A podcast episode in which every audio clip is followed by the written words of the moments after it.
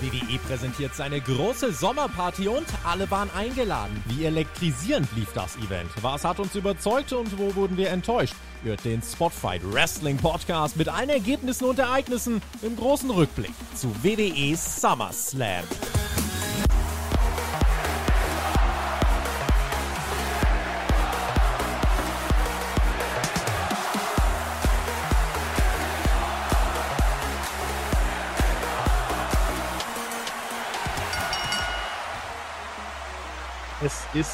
Sommer und das heißt, wir haben einen Spotfight Sommerquiz. Als kleines liegt Ihnen allerdings heute noch den WWE SummerSlam 2023. Da sind wir hier in der Review, in der Live-Review auf YouTube. Wir freuen uns, dass ihr alle da seid, denn wir hatten eine sehr, sehr lange Nacht. Sie hat sich leider länger angeführt, als wir uns das erhofft hätten. Ich bin sehr müde, Herr Flöter ist etwas müde, aber wir werden das Ding schon schaukeln, weil wir haben sehr viel zu besprechen, wie immer. Deswegen begrüße ich ihn auch jetzt gleich. Es ist der Meister des Tippspiels. Hallo, Herr Flöter. Ein wunderschön. Was auch immer. Das haben wir gerade noch gemacht, seit die Veranstaltung off-air gegangen ist. Wir haben das Tippspiel schon ausgewertet. Da werden wir gleich drüber sprechen. Und wir werden natürlich über diesen Event sprechen, über diesen SummerSlam, der sehr, sehr lang ging. Ähm, für acht Matches kann man mal über vier Stunden gehen. Ja? Ähm, ob das zu, zu, zuträglich war, weiß ich noch nicht. Das, also ich weiß es und ich kann euch jetzt schon sagen, ich glaube eher nicht. Aber ähm, ihr seid natürlich aufgerufen, wie immer, bei einer Live-Review. Schön, dass ihr da seid, meine lieben Freunde. Ihr habt den Live-Chat. Ihr könnt aber, wenn ihr das nachträglich seht, auf YouTube oder nachträglich hört, auf allen anderen Kanälen, natürlich auch eure Kommentare da lassen. Das wäre sehr, sehr gut. Daumen nach oben, nehmen wir sehr gerne. Oder auch Herzchen. Ja, das ist alles gut, Marcel. Machen wir. Du sitzt immer noch im Hotel auf dem Bett und ich weiß, du hast jetzt langsam Rücken und alles Beine vor ja. allen Dingen, richtig? Ich habe sehr, sehr lange hier gesessen. Es ist nach wie vor kein Hotel, sondern eine wunderbare Ferienwohnung. Ja, wir sind hier sehr selbstständig unterwegs, das ist klar. Meine Füße sind tatsächlich da und tun auch sehr weh. Ich habe mit dir angefangen heute Abend um 9 Uhr und jetzt ist es fast 9 Uhr, fast 7 Uhr. Und deswegen, ich, ich muss, wir müssen das jetzt schnell machen, weil sonst fallen mir die Beine ab. Und ich habe doch gerade die super Überleitung gemacht. Warum sagst du nicht zu dem Tippspiel? Wer hat ja nur gewonnen? Ja, das ist gar nicht so einfach. Wir haben niemanden mit voller Punktzahl, aber wir haben fünf Tipper. Freezer, Jaylee, Sascha, Leo und der Fabian. Äh, die haben alle zehn Punkte geholt. Äh, ich habe acht, übrigens, Marcel, ich weiß nicht, du hattest weniger. Und ich fühle mich um zwei betrogen, oh. dazu aber später mehr. Ja, ja ich ähm, habe sechs, ich habe sehr viel riskiert. Ich habe einmal nicht solide getippt, sondern ich hatte einen Plan, in diese Nacht zu gehen. Ist nicht aufgegangen, aber ist egal. Wer von den fünf hat gewonnen? Ich soll dir eine Zahl sagen, wahrscheinlich. Du sagst mir eine Zahl zwischen 1 und 5. Ich bleib, fang irgendwann an zu zählen und äh, der, der es ist, der ist es. Fünf. Gut, dann kann ich dir sagen, brauche ich gar nicht zählen, das ist der Leo, ja, weil ich habe beim Fabian angefangen zu zählen und dementsprechend Leo, herzlichen Glückwunsch, ja, unser Tippspiel Sieger dieses Spieltags für den SummerSlam. Du kannst uns oder Team AW, das ist ja auch der Weber inzwischen. Oder aber auch dem anderen also Team, also äh, Collision. Also schick dem Weber eine Nachricht, äh, die können wir dann gerne vorlesen. Äh, du erreichst uns natürlich auf Patreon. Äh, da bist du ja offensichtlich ein Supporter. Das ist wunderbar. Dements dementsprechend schreib uns eine Nachricht und dann wird sich jemand darum kümmern. Herzlichen Glückwunsch. Wir gehen rein in die Show. Es ist, ja. Äh, wir, wir, haben viel zu besprechen. Es gibt viele Leute, die sagen, ja, hm, und einige sagen, hm, ja, Mal schauen. Es, es gibt eine Kickoff-Show. Ich sage das Relevanteste aus dieser Kickoff-Show. Die Alpha Academy, die futtert Slim Jim. Darum geht es nämlich gleich. Sogar Maxine futtert so eine Beefy. Das glaube ich im Leben nicht, dass sie in Wahrheit eine Beefy essen würde. Titus O'Neill ist auf der Stage unterwegs mit der Community Champion Showcase. Eine Charity-Geschichte. Auch schöner, äh, schöner Moment. Und dann eröffnet Kid Rock die Show mit einem Einspieler. WWE Hall of Famer Kid Rock, muss ich sagen, der erzählt uns generell einen vom SummerSlam. Und alle fahren in diesem Ding Auto.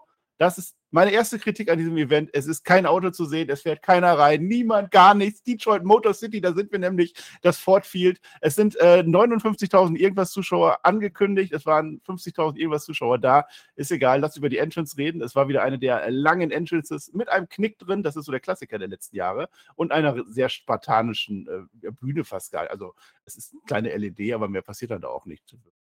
Wie fandest du die? Ja, es war, es war von der Entrance, von der Stage her sehr spartanisch. Ich würde es nicht mal Stage nennen, ähm, das schon, aber dieses äh, Fortfield, ja, das sah schon gut aus, so wie man es in Szene gesetzt hat. Man muss dazu sagen, es ist ein Stadion, in dem Sinne überdacht allerdings, ähm, und die haben ungefähr ein Drittel haben sie weggenommen davon, ja. Ähm, also es wurden auch nicht viel mehr Karten verkauft, wie 51, 52.000, so um den Dreh, und die waren wohl verkauft, dass man dann wieder übertreibt und 59.000 draus macht, geschenkt. Das ist halt auch Wrestling.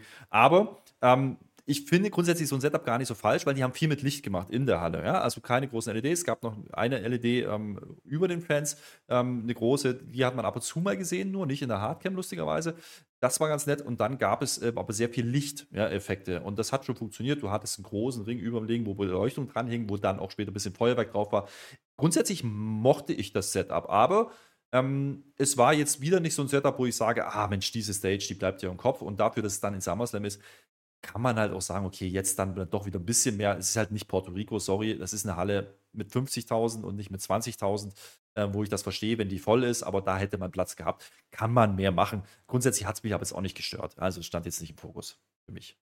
Nö, das stimmt. Man hätte mehr machen können, wollten sie denn irgendwie nicht, weiß ich auch nicht. SummerSlam eigentlich eine große Show. Ja, es hat sich schon groß angefühlt, das muss man sagen. Soundprobleme haben wir so ein bisschen gehabt, weil wir haben die Crowd nicht so gehört, wie wir wollten. Wir wissen nicht exakt, wie es da aussah. Sehr wahrscheinlich war die laut, aber es kam nicht immer rüber. Und das hat der Veranstaltung aus meiner Sicht als TV-Zuschauer durchaus geschadet, werden wir darauf eingehen. Ihr geht natürlich auch darauf ein, Kommentare schreibt ihr selbstverständlich bei YouTube drunter. Lasst uns einen Daumen da, alles da, was ihr wollt, weil wir sind wirklich sehr müde und wir verdienen das, finde ich irgendwie auch. Weil habe auch vielleicht zu viele Podcasts diese Woche gemacht, hätte ich vielleicht zwischendurch mal schlafen sollen. Es ist egal, wir starten in diese Show hinein mit dem WWE Mega Superstar, Weltsuperstar Logan Paul, ein großer Social Media Mensch, gegen Ricochet, ein auch Mensch, der da ist. Äh, die schreien äh, bei Ricochets Einmarsch, habe ich mir reingeschrieben, was soll's, Samantha Irvin, das ist das Wichtige. Das ist die Verlobte vom Ricochet. Und da hat der Logan Paul vorher gesagt, ja, wenn ich gewinne, und ich werde natürlich gewinnen, dann musst du ankündigen, dass dein Mann da, dein zukünftiger Mann verloren hat. Das ist die Match-Story. Ricochet, der hüpft fleißig los. Logan Paul nimmt das Tempo raus. Er ist der Böse an der Stelle. Küsst zwischendurch seine Verliebte, die relativ nah an Samantha Irwin ist, die Ring-Announcerin. Äh, Ricochet macht dann einen People's Moonsault. Ich weiß nicht, warum er den macht. Eine Anspielung auf The Rock. Er macht einen Moonsault statt den Elbow Drop.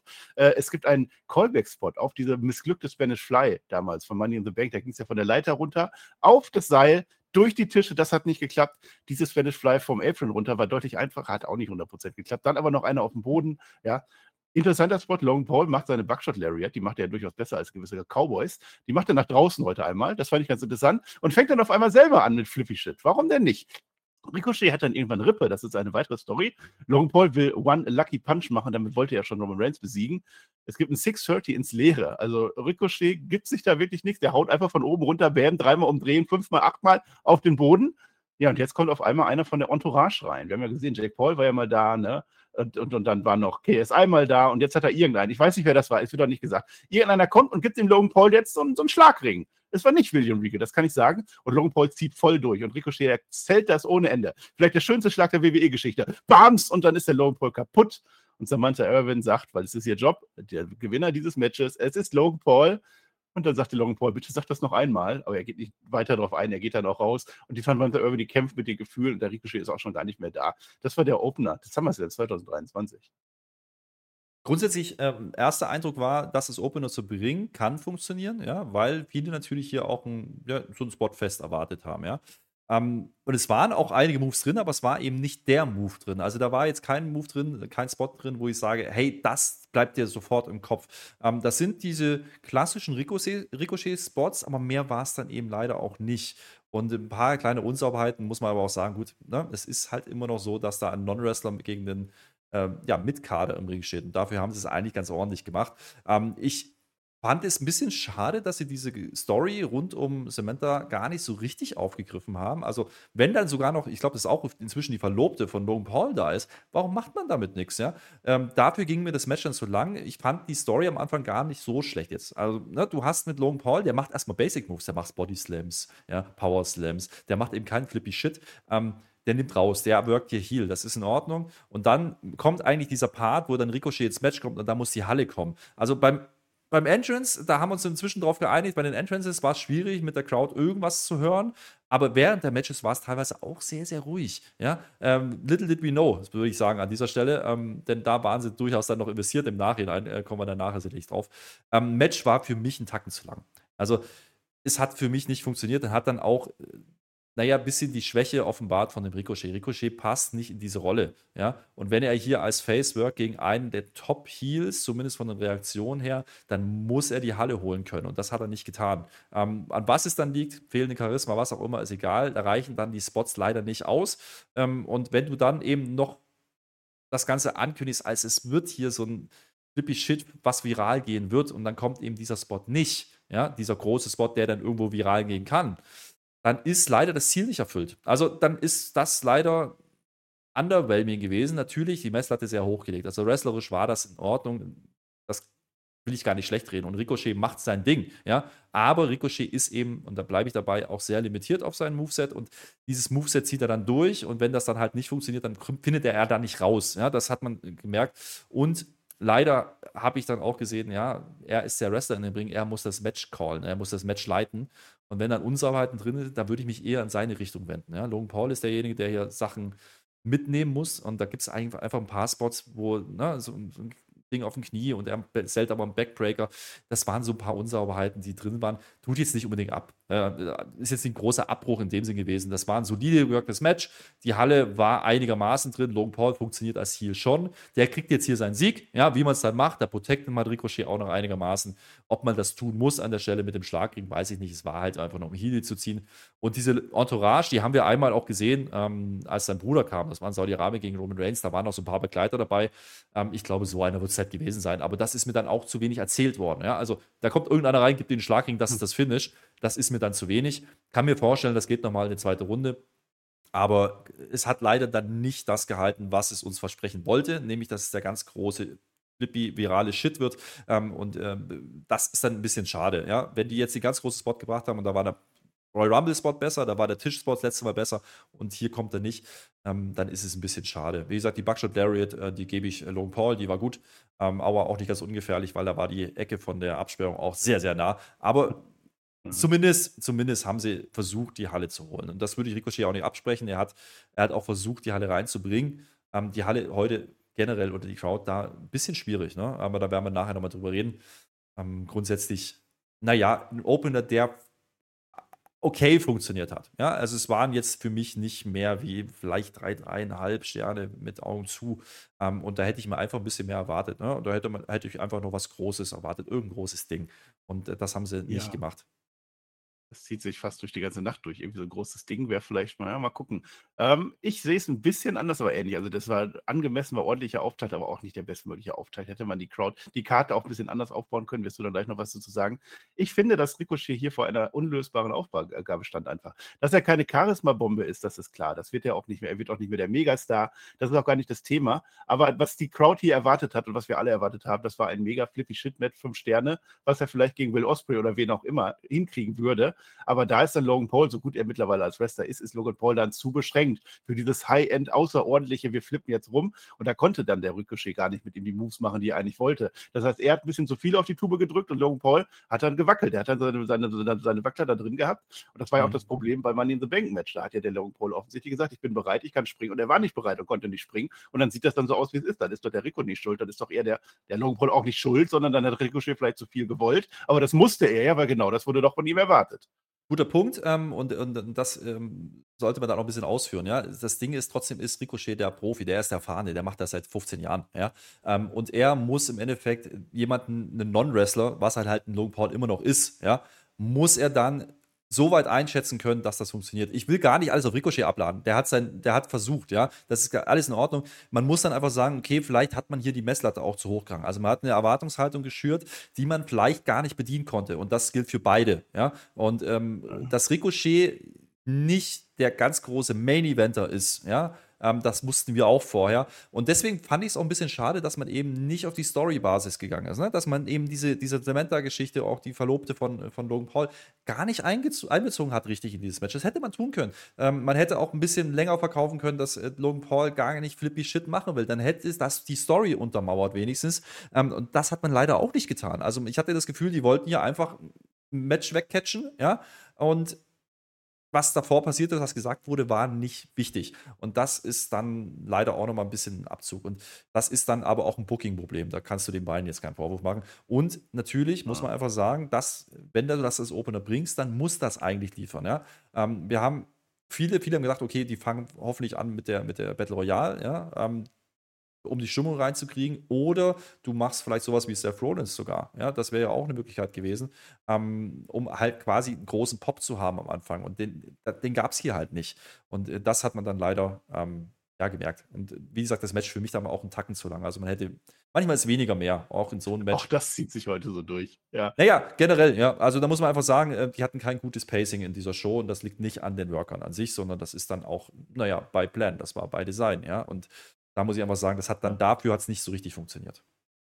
Was richtig funktioniert hat, ich muss noch einige Tom Gamble, Tom Gamble, Tom Gambal rüber rausgehauen. Dankeschön. Was war euer Lieblingsmatch, Lieblingsmoment von heute? Macht weiter so, ihr seid super.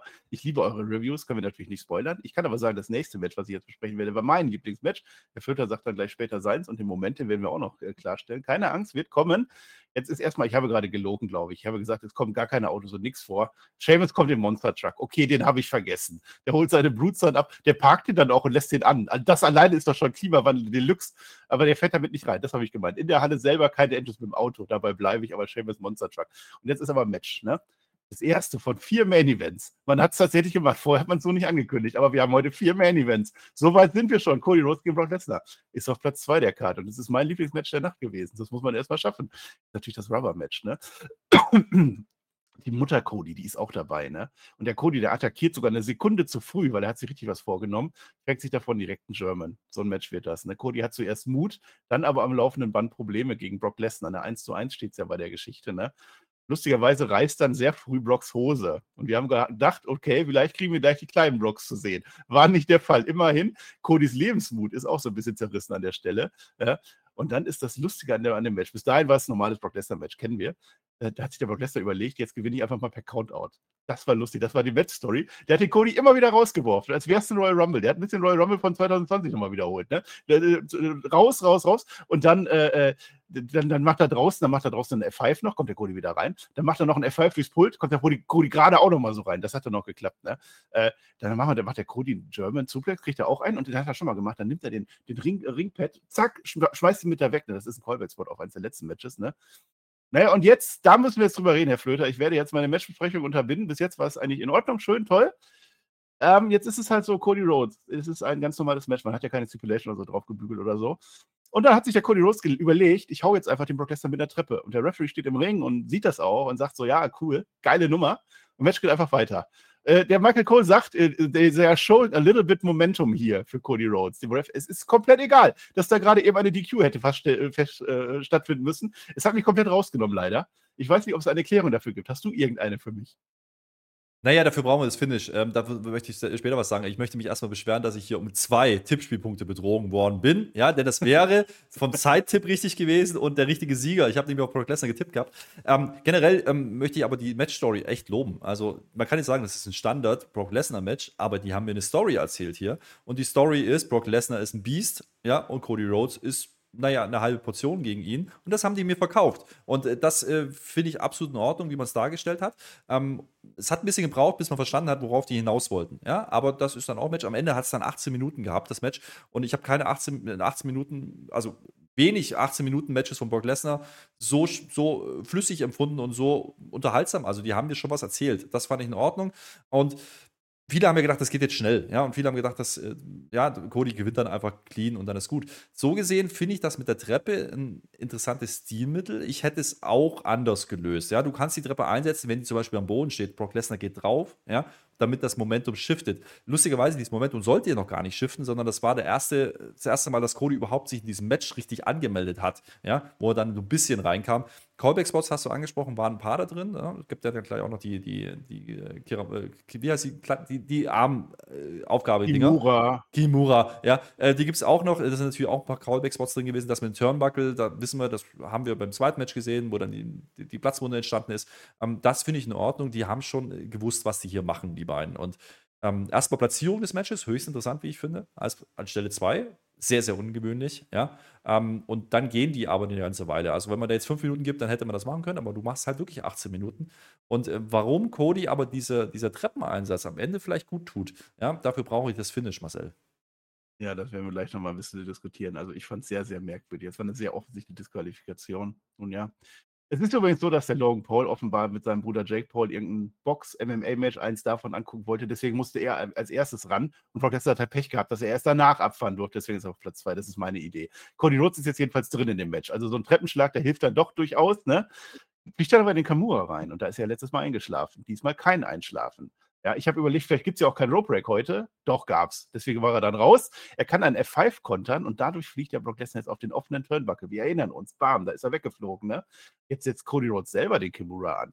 Storytelling. Aha. Lesnar mit letzter Kraft schafft er so eine Art Chokeslam. Der, der hebt den hoch, bam, runter. Das ist halt Brock Lesnar. Das ist nach wie vor ein Biest. Und jetzt haben wir aber nicht ein, nicht zwei, sondern drei Crossroads. Das hat damals gegen Seth Rollins bei WrestleMania auch gereicht. Es reicht auch tatsächlich gegen Brock Lesnar, der dieses Match verliert. Cody Rhodes ist zurück auf seiner Heldenreise und ein seltener, seltener Moment nach dem Match schon zu Ende. Brock Lesnar zieht seine, seine Handschuhe aus und er reicht die Hand und Cody Rhodes reicht die Hand. Es gibt ein Handshake zwischen Brock Lesnar und Cody Rhodes. Was war da denn los? Man freut sich und dann gehen wir off-air mit diesem Match. Nee, die Show geht nicht auf Air, das Match ist beendet. Ähm, ja, ähm, ja, das, aber, aber, dieses Match aber, geht auf Air. So. Aber dieser Handshake war, war sehr, sehr wichtig im Nachhinein, denn jetzt kann man natürlich reininterpretieren. Der Brock Lesnar wollte den Cody testen. Ja, da hat ihn getriggert. Das ist vielleicht der Grund gewesen für die Attacke damals und deswegen hat es diese drei Matches gebraucht. Und jetzt hat er, hat er gemerkt, okay, das ist vielleicht einer. Ja, das würde ich jetzt mal reininterpretieren. Aber wir haben den Cody Rhodes gesehen, der nicht einfach auf seiner Heldenreise durchgeht. Nein, der hat gelernt. Der musste diesen ja, leicht dreckigen Move mit der Treppe auspacken, ja, um erfolgreich zu sein. Den hat er gebraucht, weil bis dahin hat er nicht stattgefunden. Reise. Man muss naja. über seinen eigenen Schatten springen und auch mal Dinge tun, die man nicht tun würde, um zum Ziel Richtig. zu kommen, wenn es vorher nicht gereicht hat. Klassische Heldenreise. Richtig, ähm, da gehe ich mit. Und dadurch, dass du dann am Ende diesen, diesen Handshake machst, ja, und wo er dann eigentlich im Endeffekt sagt, okay, du bist es vielleicht doch wert, ja, der Brock Lesnar indirekt.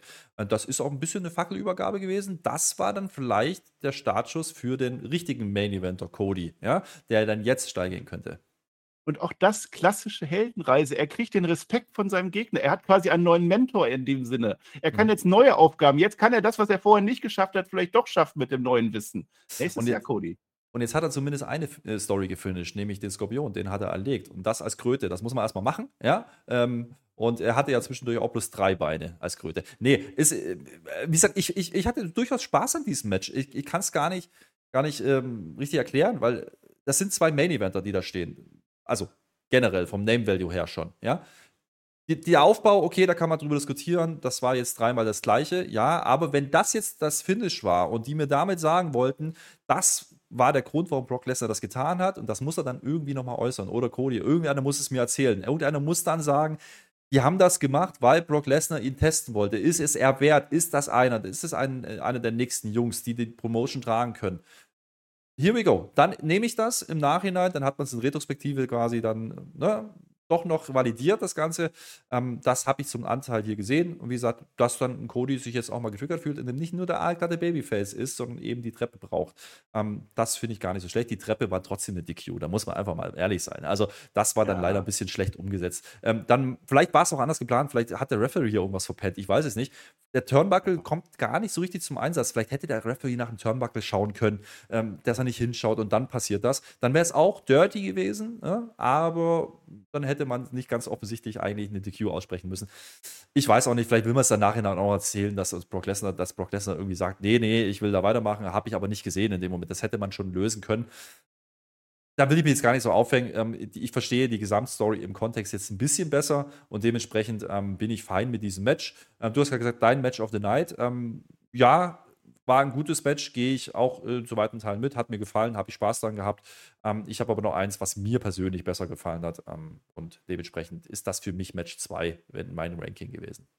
Ja, also über die, über die Treppe gehen wir mal hinweg. Also wenn das wirklich so ist, dass der Ref hätte weggucken müssen und das war der einzige Fehler und ansonsten war es in Ordnung erzählt, dann nehme ich das halt so, was soll's. Das stört mich dann am Ende nicht mehr so sehr, wie es dann im Match selber, weil mein Gehirn geht dann halt so an. Ne? Aber dein Apropos, Gehirn, ja, dein Gehirn ist äh, heute schon fähig gewesen, das weiß ich, denn der Tom hat ja. nochmal einen Fünfer rausgehauen und der Tom sagt, ja, es ja. fühlt sich falsch an, wenn der Herr Weber nicht fragt, was weißt du, welcher Tag heute ist. Da muss man dazu sagen, Tom, wir haben heute schon, also es war gestern, ja, aber wir gucken ja, SummerSlam ist ja so fünfter hat er mich gefragt, ja, bei SmackDown schon. Und ja. das war der Tag, und das ist kein Witz, der grünen Paprika. Ja, das ist natürlich ja, das auch ein Hint gewesen, wie ich finde.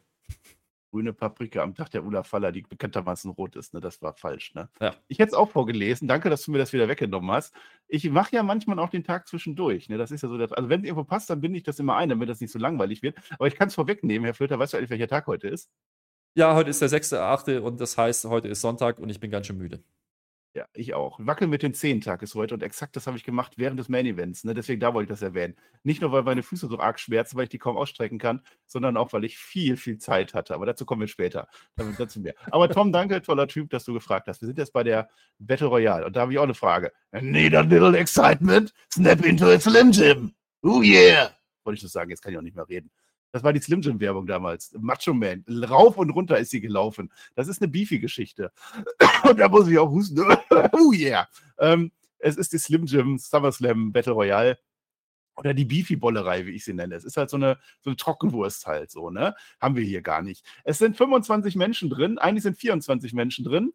Ähm, ich lese sie vor, weil ich habe nichts Besseres zu tun. Ivar ist drin, Eric, beide Wikinger. JD McDonough, dann ist Otis, Otis, Chad Gable, Giovanni Vinci und Lucky. Ja, die sind auch mit dabei. Shinsuke Nakamura, Grayson Waller, Matt Riddle, Seamus Butch und Rich Holland, selbstverständlich, haben wir gerade gesehen. Monster Truck. Apollo Crews haben sie gefunden. Tommaso Ciampa ist dabei. L.A. Knight, yeah.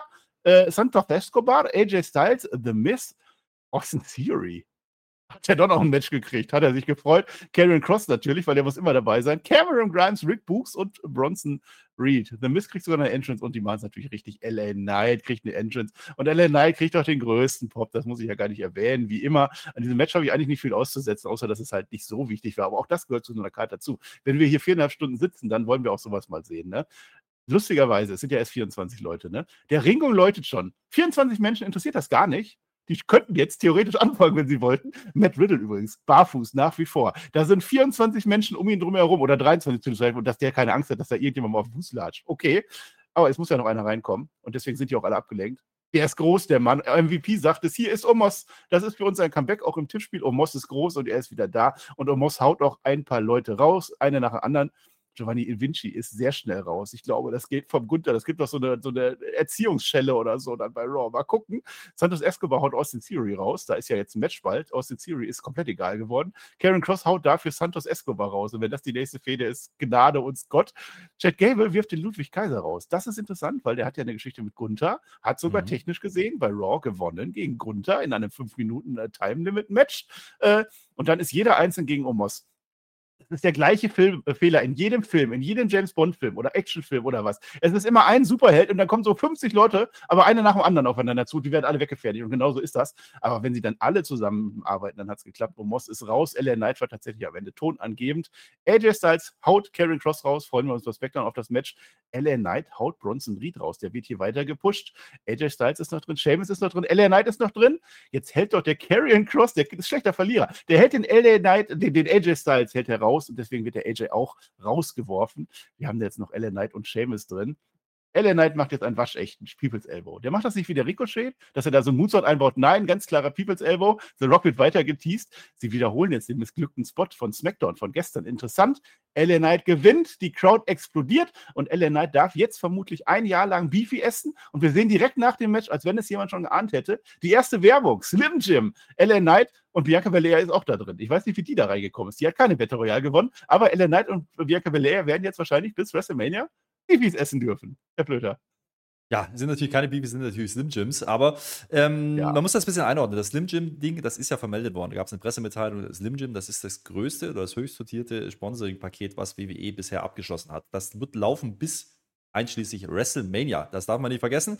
Dementsprechend, ähm, wenn LA Knight jetzt wirklich das Gesicht für diese Kampagne wird, und das sieht sehr danach aus gerade, dann ist das aus Business-Sicht ein waschechter Move, den man hier bringt. Ja? Und äh, das ist dann in Ordnung. Ist das jetzt der Trigger für LA Knight? Also, wenn ich die Hallenreaktion sehe, also wir haben vorhin ein bisschen über Stimmung geredet, da waren sie da. Also, da, Detroit hat LA Knight gefressen gehabt. Das kann man ihm nicht absprechen. Äh, der wurde ja natürlich geshowcased. Das war, das war LA Knight Appreciation Match. Am Anfang gar nicht zu sehen und am Ende kriegt er die Spots, darf dann eliminieren. Es gab noch ein paar andere Sachen, ne, wie gesagt, die dann auf irgendwelche Fäden einzahlen. Ähm, das ist in Ordnung. Und dass am Ende dann wieder Seamus und er stehen, das ist ein bisschen die Story gewesen, die man hier aufgemacht hat. Die Story war nicht groß, äh, Bewandtnis kann man darüber diskutieren, aber ähm, das ist im Endeffekt ja, beide seien nur für LA Knight da gewesen, das Ding. Und dementsprechend gehe ich da auch mit, dass man das nicht in der Kickoff-Show macht. Ähm, dafür war die Besetzung dann auch zu gut, muss man sagen. Da waren eigentlich im Endeffekt alle, die man noch irgendwie vermissen konnte, drin. Und äh, dementsprechend bin ich da fein mit. Äh, das war auch nicht zu lang gezogen, es war aber auch nicht zu sehr gerusht, wie man es schon manchmal getan hat, äh, bei einer Weekly oder so. Das äh, war in Ordnung und am Ende, die Reaktionen waren da. LA Knight Das ist dann vielleicht der Startschuss für was auch immer, ja. Ähm, aber ich glaube, der wird jetzt das Gesicht dieser Kampagne sein. Der wird derjenige sein, der, der hier funktioniert. Und äh, der wird weiter behutsam dahin geführt, wo sie ihn hin haben wollen. Und wenn mir einer erzählen will, die haben ihn verbuckt, nein, die haben viel richtig gemacht, sonst würde nämlich dieser Pop hier nicht funktionieren. Und dementsprechend ja. alles okay. Ich habe gedacht, die spielen die Omos noch mal ein bisschen mehr mit LA Knight. Das hat man ganz kurz gehabt. Ähm, und dann war Omos aber auch raus. Ähm, klassischer Spot, du hast ein Bigman drin, ist in Ordnung. Bronson Reed auch wieder gut gefeatured. Ähm, mal gucken. Und dann waren so ein paar Namen dabei, wo ich sage, yo, Jumper, Nakamura, die sind ziemlich sang- und klanglos raus gewesen. Also da muss ich sagen, äh, das war nicht ihr Abend und das war sicherlich auch nicht das Ziel. Ähm, hier ging es wirklich nur darum, LA Knight ähm, endlich was zu geben und das hat man gemacht. Aber auch hier, man gibt ihm ja nicht so viel. Man gibt ihm eben diese Slim Jim Battle Royale und das triggert ja auch schon wieder viele und das macht man ja auch dann wieder richtig. Also ähm, mal gucken, wo es dann hinführt. Ich glaube, wir kriegen dann jetzt wirklich diesen LA Knight, den alle sehen wollen, der dann auch in andere Sphären noch gehen kann. Also wie gesagt, reaktionstechnisch heute Man of the Night, muss man einfach so sagen. Ja, klar, also so falsch kann es nicht sein. Wenn immer alle sagen, wann wird der endlich gepusht? Der ist längst gepusht. Was wollen sie denn noch? Der verkauft die meisten T-Shirts der Welt. Also das funktioniert. Und wie du schon sagst, es ist eben nicht, dass man jetzt gesagt hat, boah, endlich kann der Elender durchstarten. Der hat jetzt so eine blöde Scheiß Battle Royale gewonnen. Kann er sich freuen, kann er jetzt Beefy essen. Also genau das, wie es sein sollte. Und das wird schon, da wird schon noch mehr kommen, da bin ich mir sehr sicher. Auf uns kommt jetzt auch was zu, und zwar bei SmackDown und bei Raw. Breaking News, denn Kommentatoren haben ein bisschen Shake-up gemacht. Die haben jetzt gewechselt. Michael Cole und Wade Barrett sind jetzt bei Raw, neuerdings. Und bei SmackDown ist Kevin Patrick zusammen mit Corey Graves, ja, aber auch da geht Michael Cole rein. Ja, das scheint so zu sein, dass Kevin Patrick ist ja noch äh, relativ frisch dabei, dass er wahrscheinlich noch so ein bisschen äh, Mentoring braucht oder so. Man nimmt ihn nicht raus, man verspricht sich wohl viel, aber Michael Cole wird wieder Lead Announcer bei SmackDown werden mit den dreien. Ja, ich meine, das ist halt der Name, ne? der seit vielen, vielen Jahren da sitzt. Ähm, das ist naja, ich sag mal so, der Neuzeit Jim Ross, äh, ob er jetzt so gut ist. Zuletzt fanden wir ihn eigentlich sehr unterhaltsam. Kevin Patrick war ein bisschen blass, muss man einfach sagen. Aber ich würde das auch mal positiv formulieren. Ähm, ich sehe hier vor allen Dingen auch einen Wade Barrett, der jetzt so eigentlich in A-Red kommt. Und da bleibe ich dabei. Raw ist nach wie vor die A-Show, auch wenn es die Quoten nicht hergeben. Aber das ist die wichtigere Show. Und Wade Barrett gefällt mir sehr, sehr gut. Ähm, dementsprechend bin ich gespannt. Ähm, und Warum nicht? Also, das sind so Kleinigkeiten, man weiß, was die Gründe sind. Ja, es kann ja auch irgendwas Privates sein, dass zeitlich, Terminrahmen, was auch immer, es nicht funktioniert. Mhm. Aber es ist schon auffällig, dass eben ähm, Kevin Patrick jetzt ähm, noch jemand an die Seite kriegt. Und äh, Corey Graves wird höchstwahrscheinlich nicht liegen. Ach, das werden wir sehen. Also, ich finde es auch in Ordnung. Warum denn nicht? Das nächste Match fand ich auch absolut in Ordnung. Ich habe da sehr wenig auszusetzen. Also, eigentlich ja, fast gar nichts. Es ist das MMA Rules Match Ronda Rousey gegen Shayna Baszler. Es war am Ende noch richtig gut aufgebaut. Es war eine sehr emotionale und persönliche Fehde geworden. Spätestens durch diesen Videoclip, das fand ich gut. Ähm, was MMA-Rules sind, hätte man uns vielleicht vorher erklären sollen. Das sind natürlich zwei ehemalige MMA-Fighter, wobei man bleibt das ja eigentlich ein Leben lang. Non-sanctioned, das wird uns gesagt, die WWE kann da gar nichts für, was jetzt hier passiert. Äh, der Referee Sean Bennett, der erklärt uns das auch nochmal. Das ist ganz gut. Man, man drückt es uns nicht auf, sondern er sagt das den beiden Kämpferinnen und wir hören einfach mit. Keine Pins gibt's, keine Rope Breaks, keine Countdowns, es gibt nur Knockouts und Submission ganz klein. Ich hätte, ich hätte jetzt nicht den WWE-Ref genommen, sondern ich hätte zum Beispiel damals beim Fight Pit Match, da gab es den Daniel Cormier oder so. Ich hätte da einen MMA, weil das, den fand ich da richtig gut, dass der richtig dieses, dieses UFC-Fight reingebracht hat, Feeling reingebracht hat. Das ist das Einzige. Ansonsten haben die genau das gemacht, was sie mussten.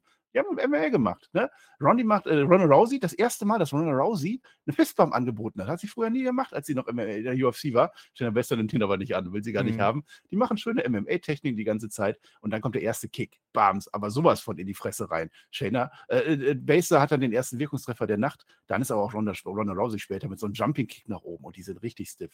Die machen die, das geben Knie. wirklich, ja, ja. die machen technische ein Knie, es ist wunderbar.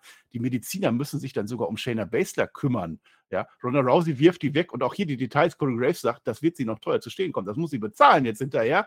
Äh, die Frage ist jetzt, gibt es einen Kira Fuda oder gibt es einen Armbar? Nein, es gibt einen Enkellock von Shayna Baszler. Dann aber den Kira Fuda und sofort bricht der Referee ab. Dieser Move ist protected, wie in der UFC. Wenn du so einen Move ansetzt, dann ist sofort vorbei, weil in 10 Sekunden bist du tot. Und deswegen haben die alles richtig gemacht. Das Einzige, was nicht geklappt hat, die Crowd war komplett dagegen, weil es hat in dieser Wrestling-Show nicht funktioniert.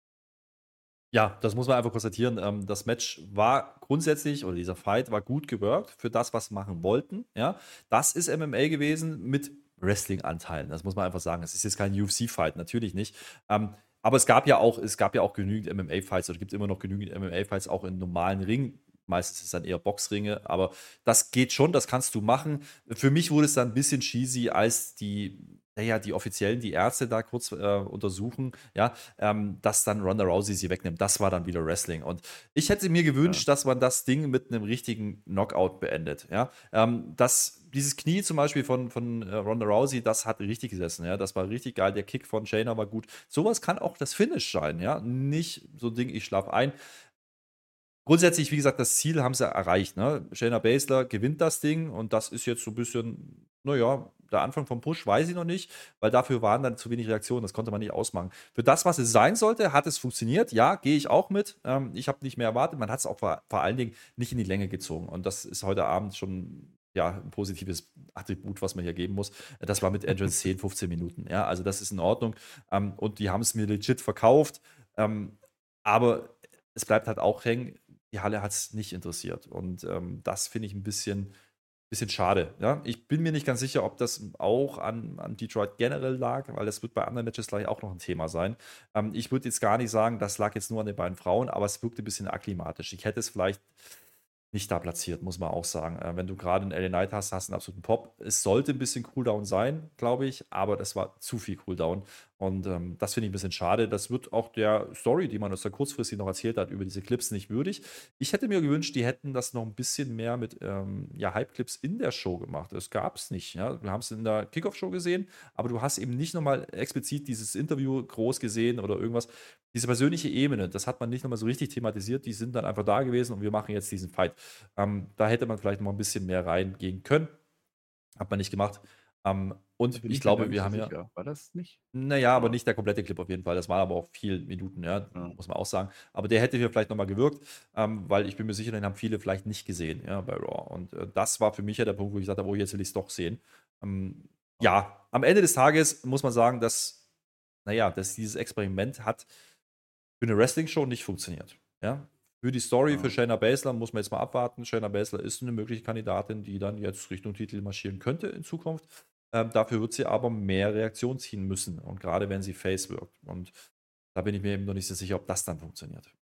Ja, gegen wen das sein könnte, müssen wir dann gleich nochmal gucken. Die Crowd war nicht nur interessiert, es gab schon äh, mehr als vereinzelte This is Boring Chants leider. Wir haben es aber auch die haben wir nicht richtig gehört. Also wie laut die wirklich waren am Ende, keine Ahnung. Es war, also ich sag mal, im besten Fall war es einfach schlecht eingepegelt von der WWE, aber wir kennen solche Produktionsfehler eigentlich nicht. Deswegen, ich habe keine Ahnung. Weiß ich nicht. Vielleicht habt ihr eine Ahnung, Kommentare, ihr kennt ja. das ja. Bei der Crowd, vielleicht ein Take, ne? wir sind natürlich auch gerade sehr verwöhnt, das muss man auch sagen. Also wir sind sehr verwöhnt, wir hatten Puerto Rico, mhm. war toll, wir hatten ähm, London, das war richtig krass, ja, wir hatten aber auch Atlanta zum Beispiel Montreal. bei Raw, wir hatten Montreal. Ähm, Detroit war nicht so drin. Ich, ich kann es mir aber auch nicht anders erklären, wie diese Halle ist wahnsinnig groß oder diese, dieses Ford Field ist wahnsinnig groß. Wie gesagt, ungefähr ein Drittel davon, das haben wir nicht gesehen im, im Produkt, ist ähm, nicht besetzt gewesen. Ja, da war Production Area, das haben die gar nicht aufgemacht. Ähm, und das kann einfach auch sein, dass es akustisch ein bisschen untergeht. Das ist eine wahnsinnig große Hütte da. Ähm, könnt ihr da mal reinschauen. WrestleMania 23 hat auch da stattgefunden. Äh, da hat man aber die richtige Stage. Ähm, da war ein bisschen mehr Stimmung, meine ich. Aber ich habe ja. auch das Gefühl gehabt, dass die Crowd sich generell schwer getan hat äh, mit einigen Sachen heute.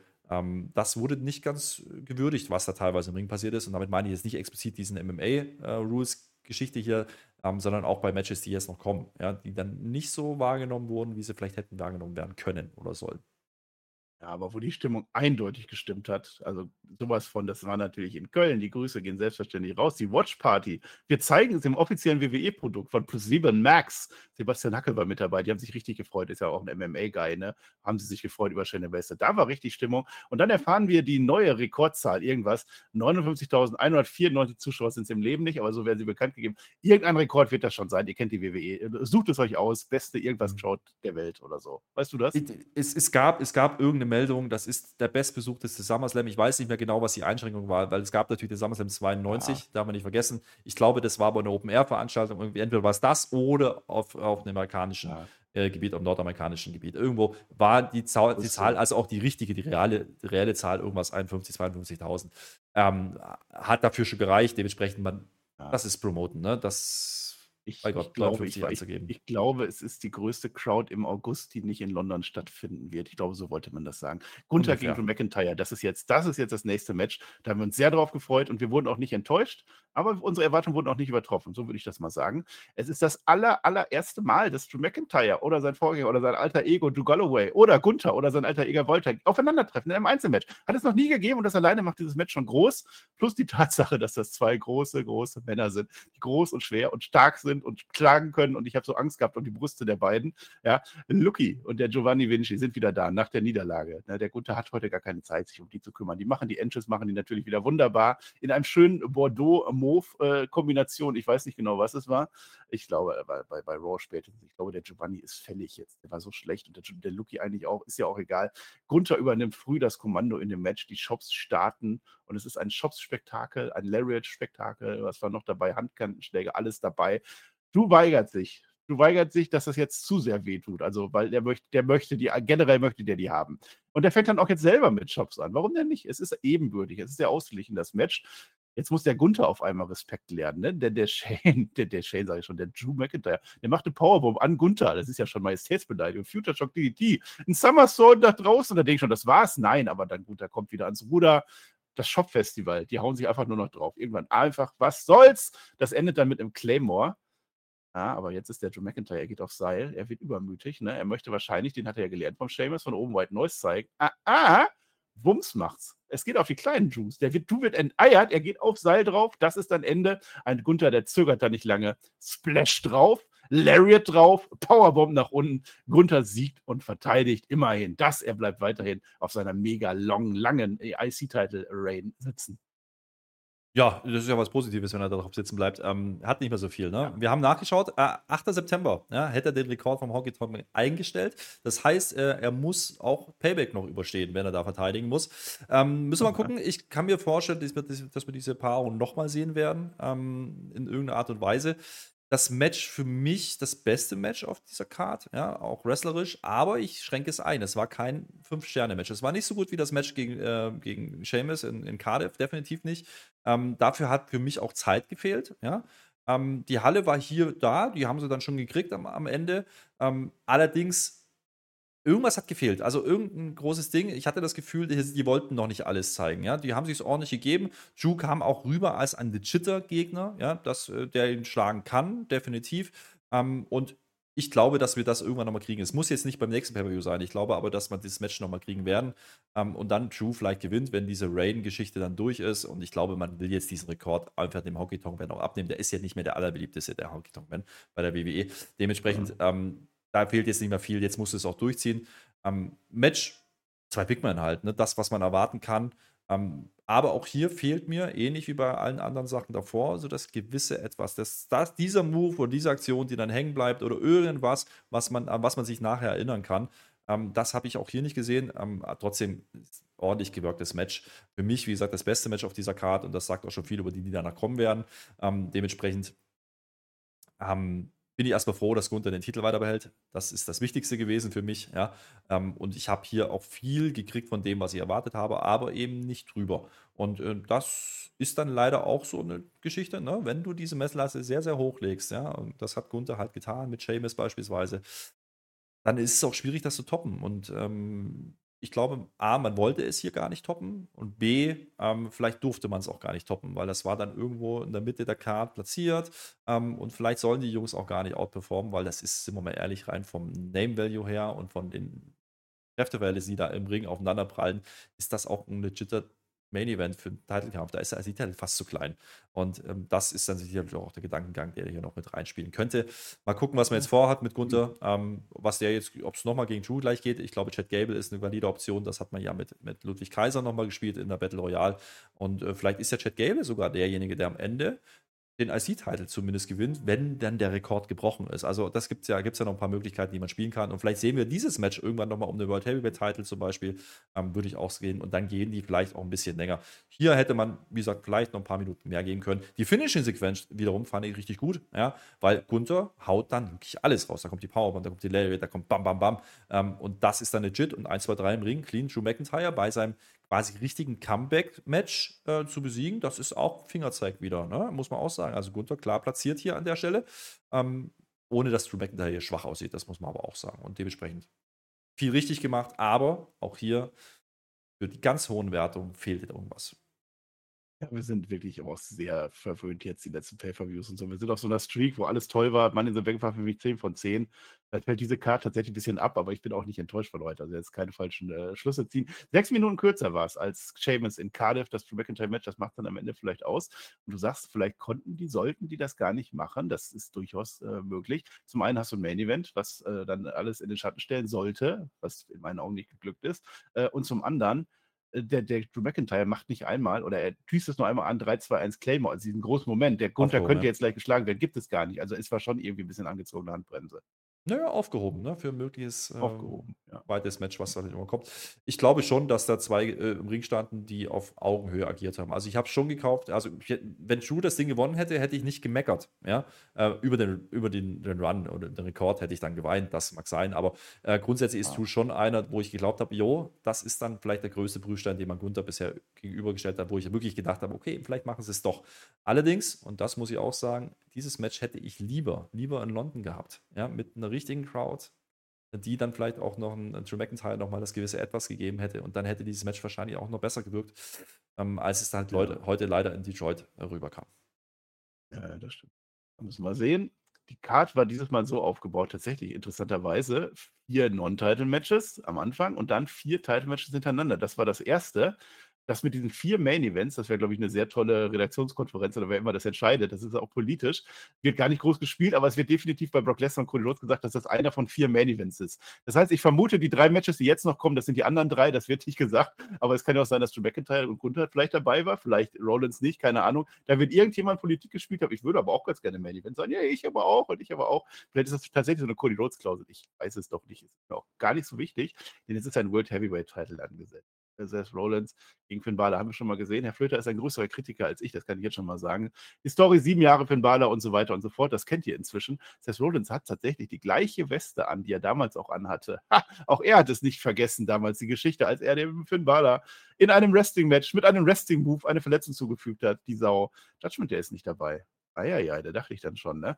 Die Match-Story, und das finde ich dann durchaus, ich weiß ja, dass Herr Flöter diese Art von Wrestling nicht mag und ich auch nicht so gerne, aber die Match-Story ist da, denn der Finn Balor möchte ganz gerne die Schulter jetzt von dem Rollins kaputt machen. Der ist da immer so ein bisschen verbit- verbittert. Der hat auch eine Seven auf seine Schulter mit seiner Narbe drauf geschrieben, ne? Deswegen haut er den Rollins kaputt, ne? Auf die Schulter drauf. Gegen den Pfosten nach draußen und dann macht er tatsächlich, und das ist der Callback, diese Powerbomb in die Ecke, in die Barrikade draußen, ist auch am Drücker weiter. Ne? Da macht aber der Seth Rollins, macht er zwei Buckelbombs ne? hintereinander, ein Splash und den Kickout. Da dachte ich, okay, jetzt geht's so langsam los. Die Crowd ist nicht drin zu dem Zeitpunkt, kommt aber so nach und nach dann schon rein. Der Finn Balor kickt dann den Rollins in die Ecke, der fliegt ganz blöd auch hinten gegen das Seil rein. Auch das wieder. Es soll alles auf die Schulter gehen. Naja, und jetzt beginnt die eigentliche Story. Und ab jetzt ist die Crowd da und ab jetzt ist, glaube ich, auch der Herr Flöter da, denn der Rollins macht einen Pedigree Kickout. Und jetzt kommt Senor Dinero en El Banco heraus. Er kommt angeschlichen, vor 50.000, 60.000 Leuten kommt er angeschlichen. Keiner kriegt es mit, langsam mit seinem Koffer. Und er mischt sich dann ein ins Match. Und er mischt sich so ein, dass der Finn Balor jetzt seinerseits ein Pedigree ansetzen kann, was zu einem Kickout führt. Ja, das heißt, der Damien Priest ist definitiv auf der Seite vom Finn Balor. Jetzt kommen an der Stelle auch noch Rhea Ripley und Dominic Mysterio. Ich weiß nicht, warum die vorher nicht da waren. Sie hätten gedurft. Ne? Es gibt der Priest dem Finn Balor den Koffer, damit er damit nicht eincasht, sondern einschlägt.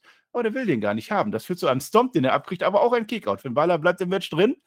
Der Dominik kriegt draußen einen Stomp. Vielleicht der beste sell- gesellte Stomp dieses Jahr. Das sieht toll aus. Guckt euch das an. Ein Slingblade von Balor, von Balor, ein Dropkick, ein Coup de Gras und der Seth Rollins ist am Boden, unser Champion. Nein, Kickout. Es klappt nicht. Und jetzt denkt der Finn Balor, okay, krieg's nicht hin. Jetzt will ich tatsächlich den Koffer haben.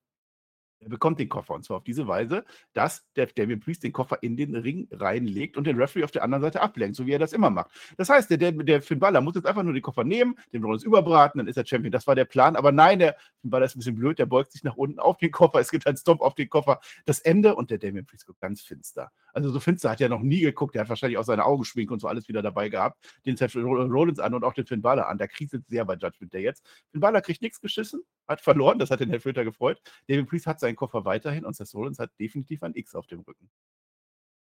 Ja, ich fange mal mit, den, mit, den, mit dem, ich sag's jetzt mal ganz offen, mit dem langweiligen Part an. Und das zieht sich bei mir leider durch. Äh, Finn Balor finde ich, wenn der so wrestelt, strunzenlangweilig. Wenn kein Storytelling drin ist, wenn im Endeffekt nur der Wrestler Finn Balor am Werk ist.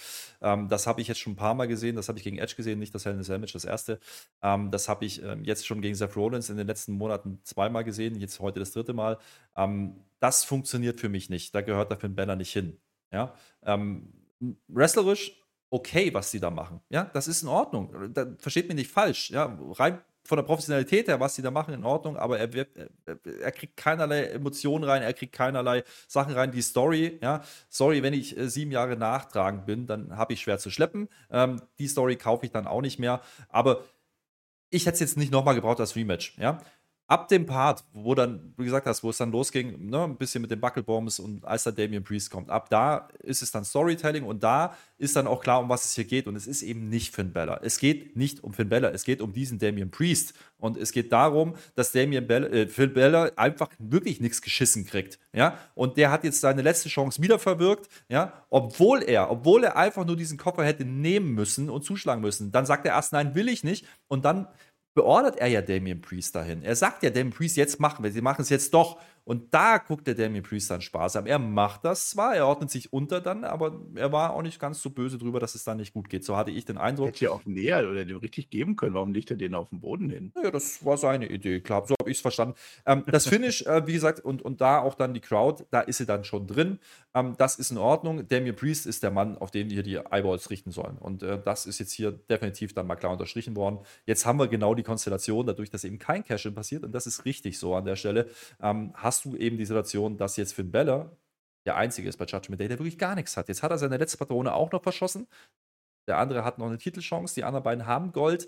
Dementsprechend ist Finn Bella eigentlich, naja, das schwache Glied in der Kette. Und er hat hier, ich sag's mal ganz freundlich, den Job gemacht und als Veteran Damien Priest auf die Landkarte gebracht. Und das, wenn das das Ziel war, dann ist das in Ordnung. Und dennoch bleibe ich dabei, dass diese Fehde ne, für den neuen World Heavyweight Title für Seth Rollins nicht förderlich war und äh, dafür zu oft passiert ist. Und wie gesagt, das zweite Match hätte es nicht gebraucht, das hättest du genauso letztes Mal schon erzählen können. Das ist dann eine Reihenfolgengeschichte. Ähm, dennoch, ähm, wie gesagt, rein handwerklich sehr, sehr ordentliches Match, brauchen wir nichts drüber reden. Ähm, mir hat der Storytelling-Part dann deutlich, deutlich besser gefallen. Ähm, alles andere, da ging es mir dann auch wieder zu lang, zu langatmig. Ähm, das, wie gesagt, zieht sich heute durch wie ein roter Faden durch diese Show. Ähm, das hätte ich nicht gebraucht an der Stelle. Und da muss ich einfach sagen, ähm, bitte jetzt Finn Balor dann auch wieder dahin, wo er hingehört. Nutzt ihn für Storytelling, nutzt ihn für Damien Priest, nutzt ihn für Judgment Day.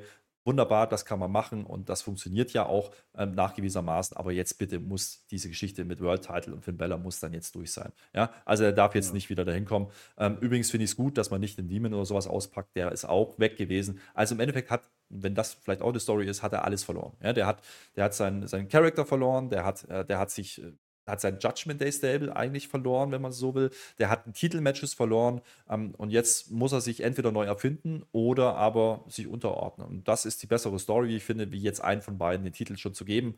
Ähm, das wäre auch Seth Rollins nicht gerecht geworden. Ähm, dementsprechend finde ich die Lösung am Ende in Ordnung. Ähm, wie gesagt, Storytelling-Part hat mir auch gut gefallen. Dann ähm, die 10, 15 Minuten davor. Naja, ich brauche keine Rest-Holds mehr dann. Das hat sich dann hier an der Stelle spätestens erledigt. Naja, so viele waren gar nicht drin. Und es war auch keine Werbung, ne? Normalerweise, wir feiern ja immer, wenn, wenn die aus der Werbung rauskommen und dann gibt es dann so einen schönen, schönen Hold. Ja, also Finn Balor, ich glaube, der ist aber auch gar nicht so mega gepusht worden. Jetzt kommt die immer nur so wieder so, so, vor, als wenn die den wieder zum Himmel machen. Der hat zwar seine Titelmatches hier und da, aber jetzt richtig an der ja, Spitze ja aber das meine ich. Genau, das meine ich, aber er wirkt halt nicht. Er wirkt halt nicht wie ein Main Eventer. Und damit äh, zieht ja. er auch ein bisschen Seth Rollins runter. Ja, und das ist ein neuer Gürtel. Wir haben gesagt, das ist der Workhorse-Titel. Ja, und das habe ich hier in dieser Fehde eben nicht so wirklich gesehen. Ja, Seth Rollins braucht jetzt einen größeren Namen. Ja, er muss jetzt einen kriegen, wie gesagt, vielleicht ein AJ Styles, irgendwie so in die Richtung. Ich weiß, anderer Kader, ähm, aber es geht um, um, die Art und Weise. Du brauchst jetzt wirklich Leute, die mitgehen können. Und für Bella nur, und das dann auf diese Story beschränkt, ist mir dann zu wenig gewesen. Dafür ist Finn Balor einfach zu langweilig. Ich muss es einfach so sagen. Ja, das funktioniert dann auf Dauer nicht. Ähm, ich weiß, es gibt viele Fans da draußen und gerade wenn du es vielleicht mit AW hältst beispielsweise, die diese Art von Wrestling gut finden. Ja, für WWE, für mich, für, für, für den Entertainment, Sports Entertainment Fan ist das nicht die Story, die man erzählen sollte. Und das hat man jetzt leider zu lang gemacht. Ähm, und wie gesagt, wenn es dann am Ende wenigstens darauf einzahlt, dass Damien Priest in die Position kommt, dass er dann legit irgendwann eincashen könnte, dann ist es okay im Nachhinein, aber auch dafür hättest du ein bisschen mehr machen können, ein bisschen zackiger durchgehen können. Naja, wie gesagt, diese Schultergeschichte jetzt hm. bitte nicht nochmal ausgraben. Also jetzt, wenn der jetzt weiterkommt und sagt, ja, aber vor sieben Jahren, dann, dann flippe ich aus. Das ist übrigens, ähm, das möchte ich nochmal sagen, das ist zumindest, ähm, da hat man den Kreis dann geschlossen, ja. Seth Rollins gewinnt hier natürlich, weil vor sieben Jahren, als das Match schon mal bei SummerSlam war, hat natürlich Finn Bella ja gewonnen. Er musste bloß den Titel danach abgeben. Dementsprechend ja, ist das ja. jetzt der logische Schluss gewesen, aber da muss jetzt auch Schluss sein damit. Ja, das geht jetzt innerhalb von Judgment Day weiter, das denke ich auch. Und Rollins sucht sich jetzt neue Ziele aus und dann geht das weiter mit dem Workhouse-Title. Wir sind jetzt bei SmackDown. Ja, zwei Matches haben wir noch. Nur noch SmackDown, den Frauen, Women's, WWE, irgendwas Title und den Männer, nee, WWE, irgendwas Title, Universal, Undisputed und so. Ihr kennt das ja. Und gleich geht es noch um die Kette. Ja, aber jetzt erstmal Asuka. Champion bei SmackDown, äh, Bianca Belair und Charlotte Flair in einem Triple Threat Match. Ich habe euch vorher versprochen, dieses Match kann nur abliefern, weil das sind drei absolute Könnerinnen im Ring. Da gibt es ja keine, zwei Meinungen.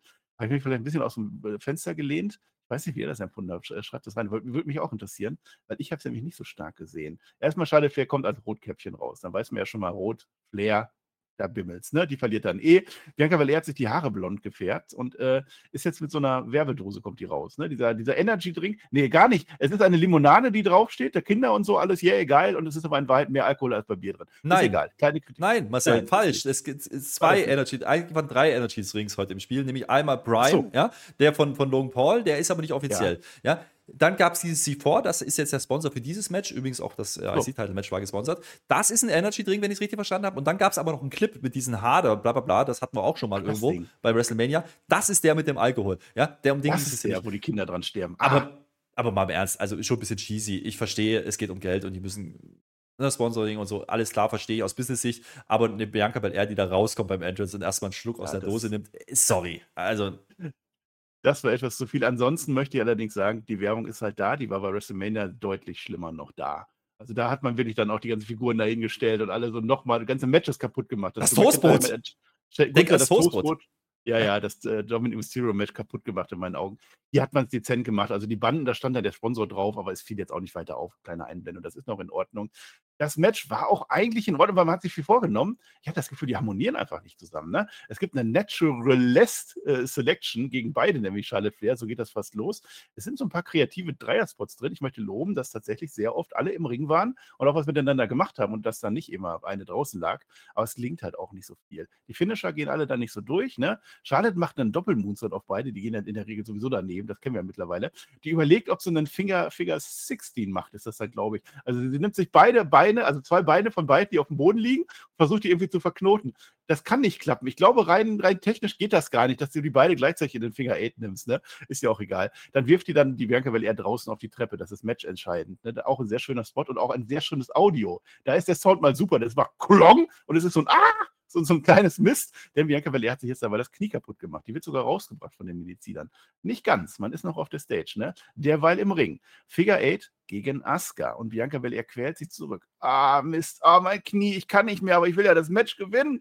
Und jetzt ist ja da so ein Figure 8 und man weiß ja, man kann ja auch in so einem Figure 8 auch relativ schnell ausknappen, ne? Also Asuka hätte ja alle zwei Sekunden, also jederzeit.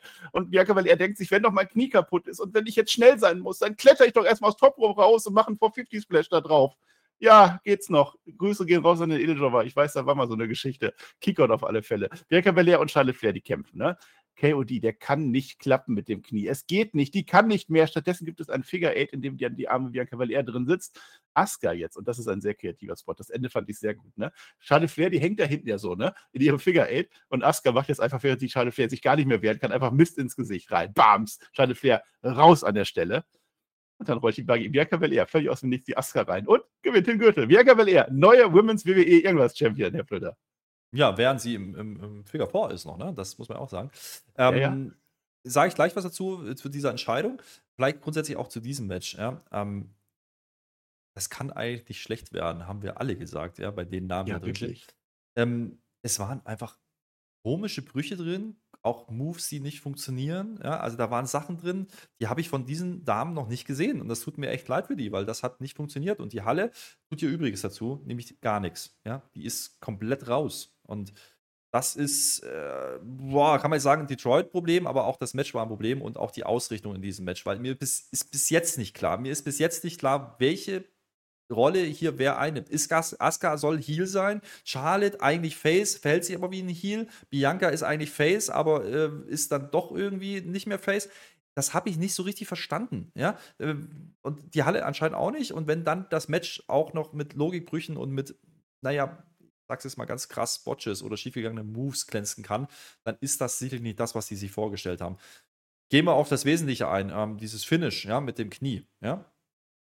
Gut gesellt, wunderbar, toller Work, ähm, kann man so machen. Ähm, dieser Spot mit der Treppe, man sieht es eben nicht richtig, die Kamera ist eben nicht fähig, das einzufangen und da hast du dieses Klong und dann schreit sie noch. Und dann, das ist in Ordnung, aber WWE, das ist halt das Ding, wenn ihr bei einer Verletzung normalerweise wegblendet und ihr uns das nicht zeigt, Rick Books bei WrestleMania, kann ich mich erinnern, ähm, da hast du gar nichts gesehen, ja, dann weiß der geneigte Fan schon, der das ein bisschen intensiver verfolgt, naja, okay, das ist jetzt eine Story, aber ja.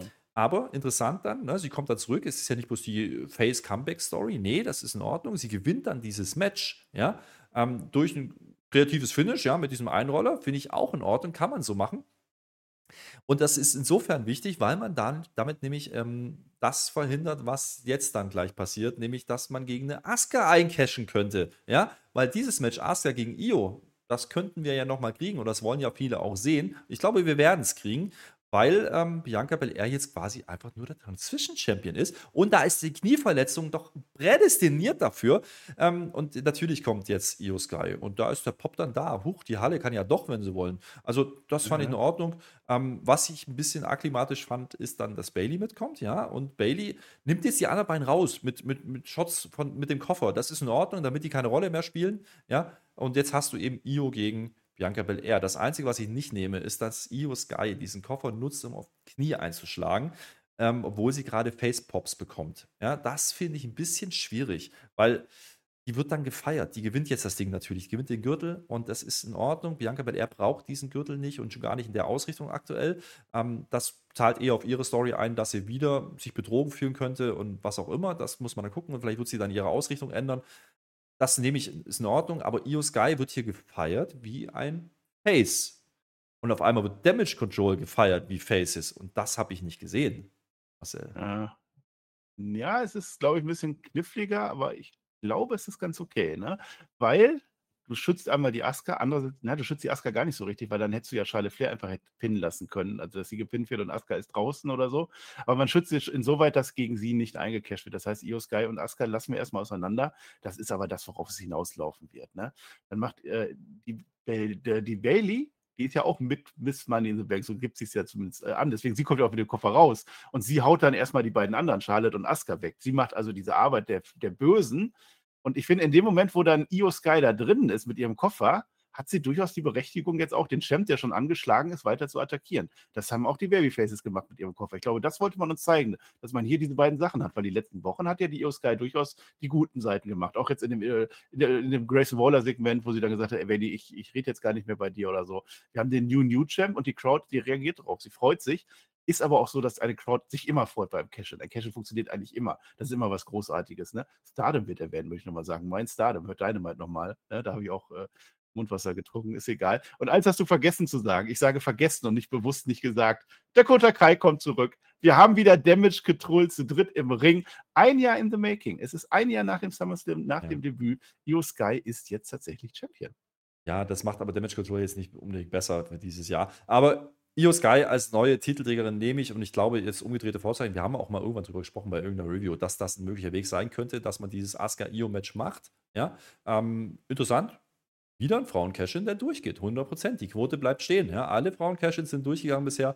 Ähm, man macht es hier nicht. Für Io Sky freut es mich. Ähm, das ist eine, mit der kann man arbeiten in Zukunft und ähm, das war eine gute Lösung. Man hat ja Bianca auch ein Stück weit noch ein bisschen protected mit dieser Knie-Work-Geschichte. Ja. Ähm, vielleicht nimmt man sie jetzt auch bewusst raus. Man, sollte, man wollte sie vielleicht auch rausbucken, um dann eben vielleicht auch Möglichkeiten zu öffnen Richtung Street Profits und ähm, Bobby Lashley. Wäre ja eine Option. Ja. Also ich glaube schon, dass Bianca ähm, dass man hier sagen wollte, ah, die muss irgendwas ändern, das reicht nicht mehr und aus irgendwelchen Gründen kommt sie nicht mehr dahin. Ähm, deswegen hat sie diesen Transition Champion gegeben. Ähm, das war dann schon ganz cleveres Booking an der Stelle. Ja. Ähm, aber ja, das jetzt, sie kann ja jetzt frustriert sein, ne? da kann man richtig, ja auch was drauf ausbauen. Richtig, genau. Das, das braucht es auch für den Bianca-Charakter. Ähm, bei Asuka, ja, wie gesagt, glaube ich, wird es jetzt ein Rematch geben und Charlotte weiß ich nicht, hängt ein bisschen in der Luft. Also, wie gesagt, rein vom, vom Setup her hätte man hier deutlich klare Fronten schaffen können. Ähm, wie man es dann gelöst hat mit der Knie, mit dem Kniework, ähm, hat man es gut gemacht. Ähm, und Io Sky, das war dann schon ein Pop, da kann man nichts sagen. Ähm, wie gesagt, das ist ein bisschen akklimatisch, wenn dann eine Dakota Kai kommt und eine Bailey und die werden auch mit bejubelt. Mal gucken, vielleicht kommt die Story ja noch, ne? Vielleicht wird die Bailey ja jetzt auch eifersüchtig, weil die jetzt, sie hat es ja nicht geschafft, das Gold zu gewinnen gegen Bianca. Vielleicht ist das dann die Story. Mal gucken, was das Follow-up dann ist. Aber wie gesagt, Io gegen Asuka müssen sie dann machen und das müssen sie auch relativ schnell machen, in meinen Augen. Denn Asuka, sorry, die geht auch ein bisschen unter. Ja? Also das hat dir auch nicht so gut getan, dieser Run. Der hätte deutlich stärker sein können. wie gesagt, die Positionierung, Asuka attackiert von hinten, Mist, ist das jetzt, ist das jetzt heelisch oder nicht? Ist Charlotte Heal oder nicht? Sie wird bejubelt teilweise. Ich, ich habe es nicht ganz verstanden. Ja, was ich verstanden habe, ist, wir haben jetzt eine neue Titelträgerin und das finde ich gut. Ja, und auf die Frage von Tom vom Anfang einzugehen, das war für mich der Moment des, der Nacht. Ne? Also ein Cash-In mit Io Sky, mit den Reaktionen, das hat bei mir funktioniert. Insgesamt zieht sich das durch. Es war ja gut, es war anständig, hat mir Spaß gemacht, ich war unterhalten, aber es war nicht frei von Fehlern. Das Match selber ja. kam jetzt nicht bei mir so gut an, aber das zieht sich so durch halt. Ne? Ja, muss man einfach sagen. Also, wenn du sagst, Moment ähm, des, der Veranstaltung hat viel damit zu tun, dass es eine sehr momentarme Veranstaltung war. Ja, also an großen Momenten zumindest. Wir haben vorhin gesagt, ne, beim Opener schon keine ganz großen Spots. Auch bei Gunther hat irgendwas gefehlt und so ein großer Spot. Ähm, was wird ähm, hängen bleiben? Nicht dieses Match, weil dieses Match war einfach wrestlerisch nicht gut, ja, sondern es bleibt hängen, dieser Cash-In. Und damit ähm, ist es dann okay und der Pop hat funktioniert. Da war die Halle sogar ja. nochmal wach. Also das gebe ich den ja Io Sky. Ich glaube, das hat man dann spätestens gemerkt, ne, in, in Puerto Rico, dass man mit ihr was machen kann. Das freut mich für sie. Ja, ja, also ich bin nicht mehr so wach wie die Halle an der Stelle, aber das macht nichts. Ich ziehe das durch, weil reden kann ich immer. Wir sind beim Main Event angelangt. Main Event von SummerSlam ist gar nicht so unbedeutend. Da würde ich dann auch gerne mal drinstehen, so wenn ich mal theoretisch Wrestler wäre. Und wenn ich in diesem Match sein würde, würde ich jetzt so in diesem Tempo mit euch reden. Denn wir haben sehr viel Zeit. 36 Minuten. 36 Minuten geht das und ich bin ja der Letzte, der das kritisiert. Aber hier möchte ich es ein bisschen kritisieren tatsächlich. Roman Reigns gegen Jay Uso. Es geht um alles. Es ist der Tribal Combat. Da, da, da, es geht nicht nur um den goldenen Gürtel, es geht auch um die rote Ula Fala. Kette, das Stammessymbol der Samoaner. Ist er noch Tribal Chief hinterher oder nicht? Jay Uso möchte es ganz gerne sein. Solo Sikoa ist nicht dabei. Er wurde ja bei SmackDown vom Jay gut rausgenommen. Die beiden alten Gürtel sind nicht mehr da. Auch das wird nicht mehr erwähnt. Ist mir jetzt auch egal. Naja, und es ist, ist langsam. Es ist langsam. Ich finde es ja eigentlich immer gut. Also wir sind ja, wir feiern das ja. Langsam ist ja, ganz kurz. beim Roman Reigns. Eine, eine ja. interessante Szene am Anfang, als das Match startet, sagte Roman Reigns, ne, das ging es dann, aber der Gürtel wird hochgehalten und dann ging es nochmal um die Kette. Man hat nochmal unterstrichen, das fand ich gut, ja, dass es hier ja. auch um mehr geht als nur den Gürtel. Und dann sagt er aber ähm, zu Jay auch, wenn ich das Ding hier verlieren sollte oder du gewinnen solltest, dann bin ich derjenige, der dir die Kette umhängen wird oder der sie dir überreichen wird. Ähm, das war noch so ein kleines Stilmittel, also diese, diese Talk-Geschichte. Das kriegen sie lustigerweise dann tontechnisch immer hin. Da frage ich mich dann auch. Ja. Ne? Also das funktioniert ja. Ähm, das war aber äh, bis dahin fand ich das gut. Ja, ich möchte übrigens ja. mich beschweren und deswegen gehe ich jetzt hier rein. Ja, ich möchte mich beschweren, dass Roman Reigns bei seinem Entrance, ja, der ist ja quasi gesprintet heute. Das waren nur fünf Minuten irgendwas. Ich habe mitgestoppt. Ich habe das gestoppt und das war ein langer Entrance. Was war denn das? Das ist nicht mehr mein Tribal Chief. Ich habe natürlich trotzdem gefingert. Ich habe auch das passende T-Shirt wieder angezogen, weil ich hatte wirklich ein bisschen Angst, das könnte hier zu Ende gehen heute.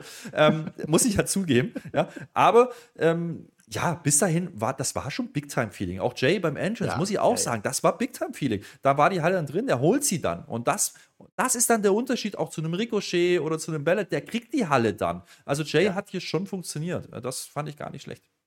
Definitiv. Also Big Time Feeling auf alle Fälle war auch dabei und auch mit der Kette, du sagst es, ich, es ist auch Respekt dabei. Und deswegen ist es am Anfang auch so langsam oder gemächlich, ne? Weil man macht ja jetzt noch nicht die großen Moves. Man muss erstmal ja. sein, ja, Außer, äh, vielleicht sollten wir noch mal erwähnen, Marcel. Ich weiß, es ist früh oder spät. Also, du hast lange ja. nicht geschlafen. Das möchte ich damit sagen. Ich und wir sind lange drauf. Aber ich möchte ja. an dieser Stelle mal sagen, bevor wir in den Main Event reingehen. Ähm, wir haben gerade knapp 280 Leute live um diese Uhrzeit, ja. Sonntagmorgen. Ähm, es wäre sehr schön, wenn ihr einen Daumen nach oben da lasst. Äh, das sehr gerne. Wenn ihr das Ganze nachträglich hört, natürlich auch da. Ne? Kommentiert uns gerne auch dann in die Kommentare, wenn das Video dann on demand zur Verfügung steht, äh, was ihr gesehen habt. Ähm, wir werden gleich noch zu der Bewertung kommen und da wird der Chat gleich auch nochmal explodieren, da bin ich mir sicher. Ähm, aber das sollten wir nochmal erwähnen vor dem Main Event. Marcel, ich weiß, das hast du jetzt äh, runterfallen lassen und bist du aufgeregt wegen dem. Wegen das hast du auch schon gesagt. Ich wollte die Leute jetzt nicht noch ein bisschen damit nerven, denn ich jetzt ist aber wichtig. das große Main Event. Da kommen die Daumen reingeflogen, sehe ich doch. Ah. Ja, dann guck du dir die Daumen an. Ich gucke mir jetzt das Match an und ich möchte sagen, die letzten Male war immer gemächlich, langsamer Aufbau, methodisch, alles super, alles toll. Ähm, aber es führte dann noch zu was. Und irgendwann kam dann so der Moment, okay, jetzt bam, und dann das noch, und dann kommt das, und was ist denn jetzt los? So, das hat mir ein bisschen gefehlt tatsächlich. Und jetzt hat es sich auch sehr wiederholt, leider. Weil ich habe viele Dinge, na, schreib's gerne, ich weiß nicht, ob ich das alleine war. Du warst es auch.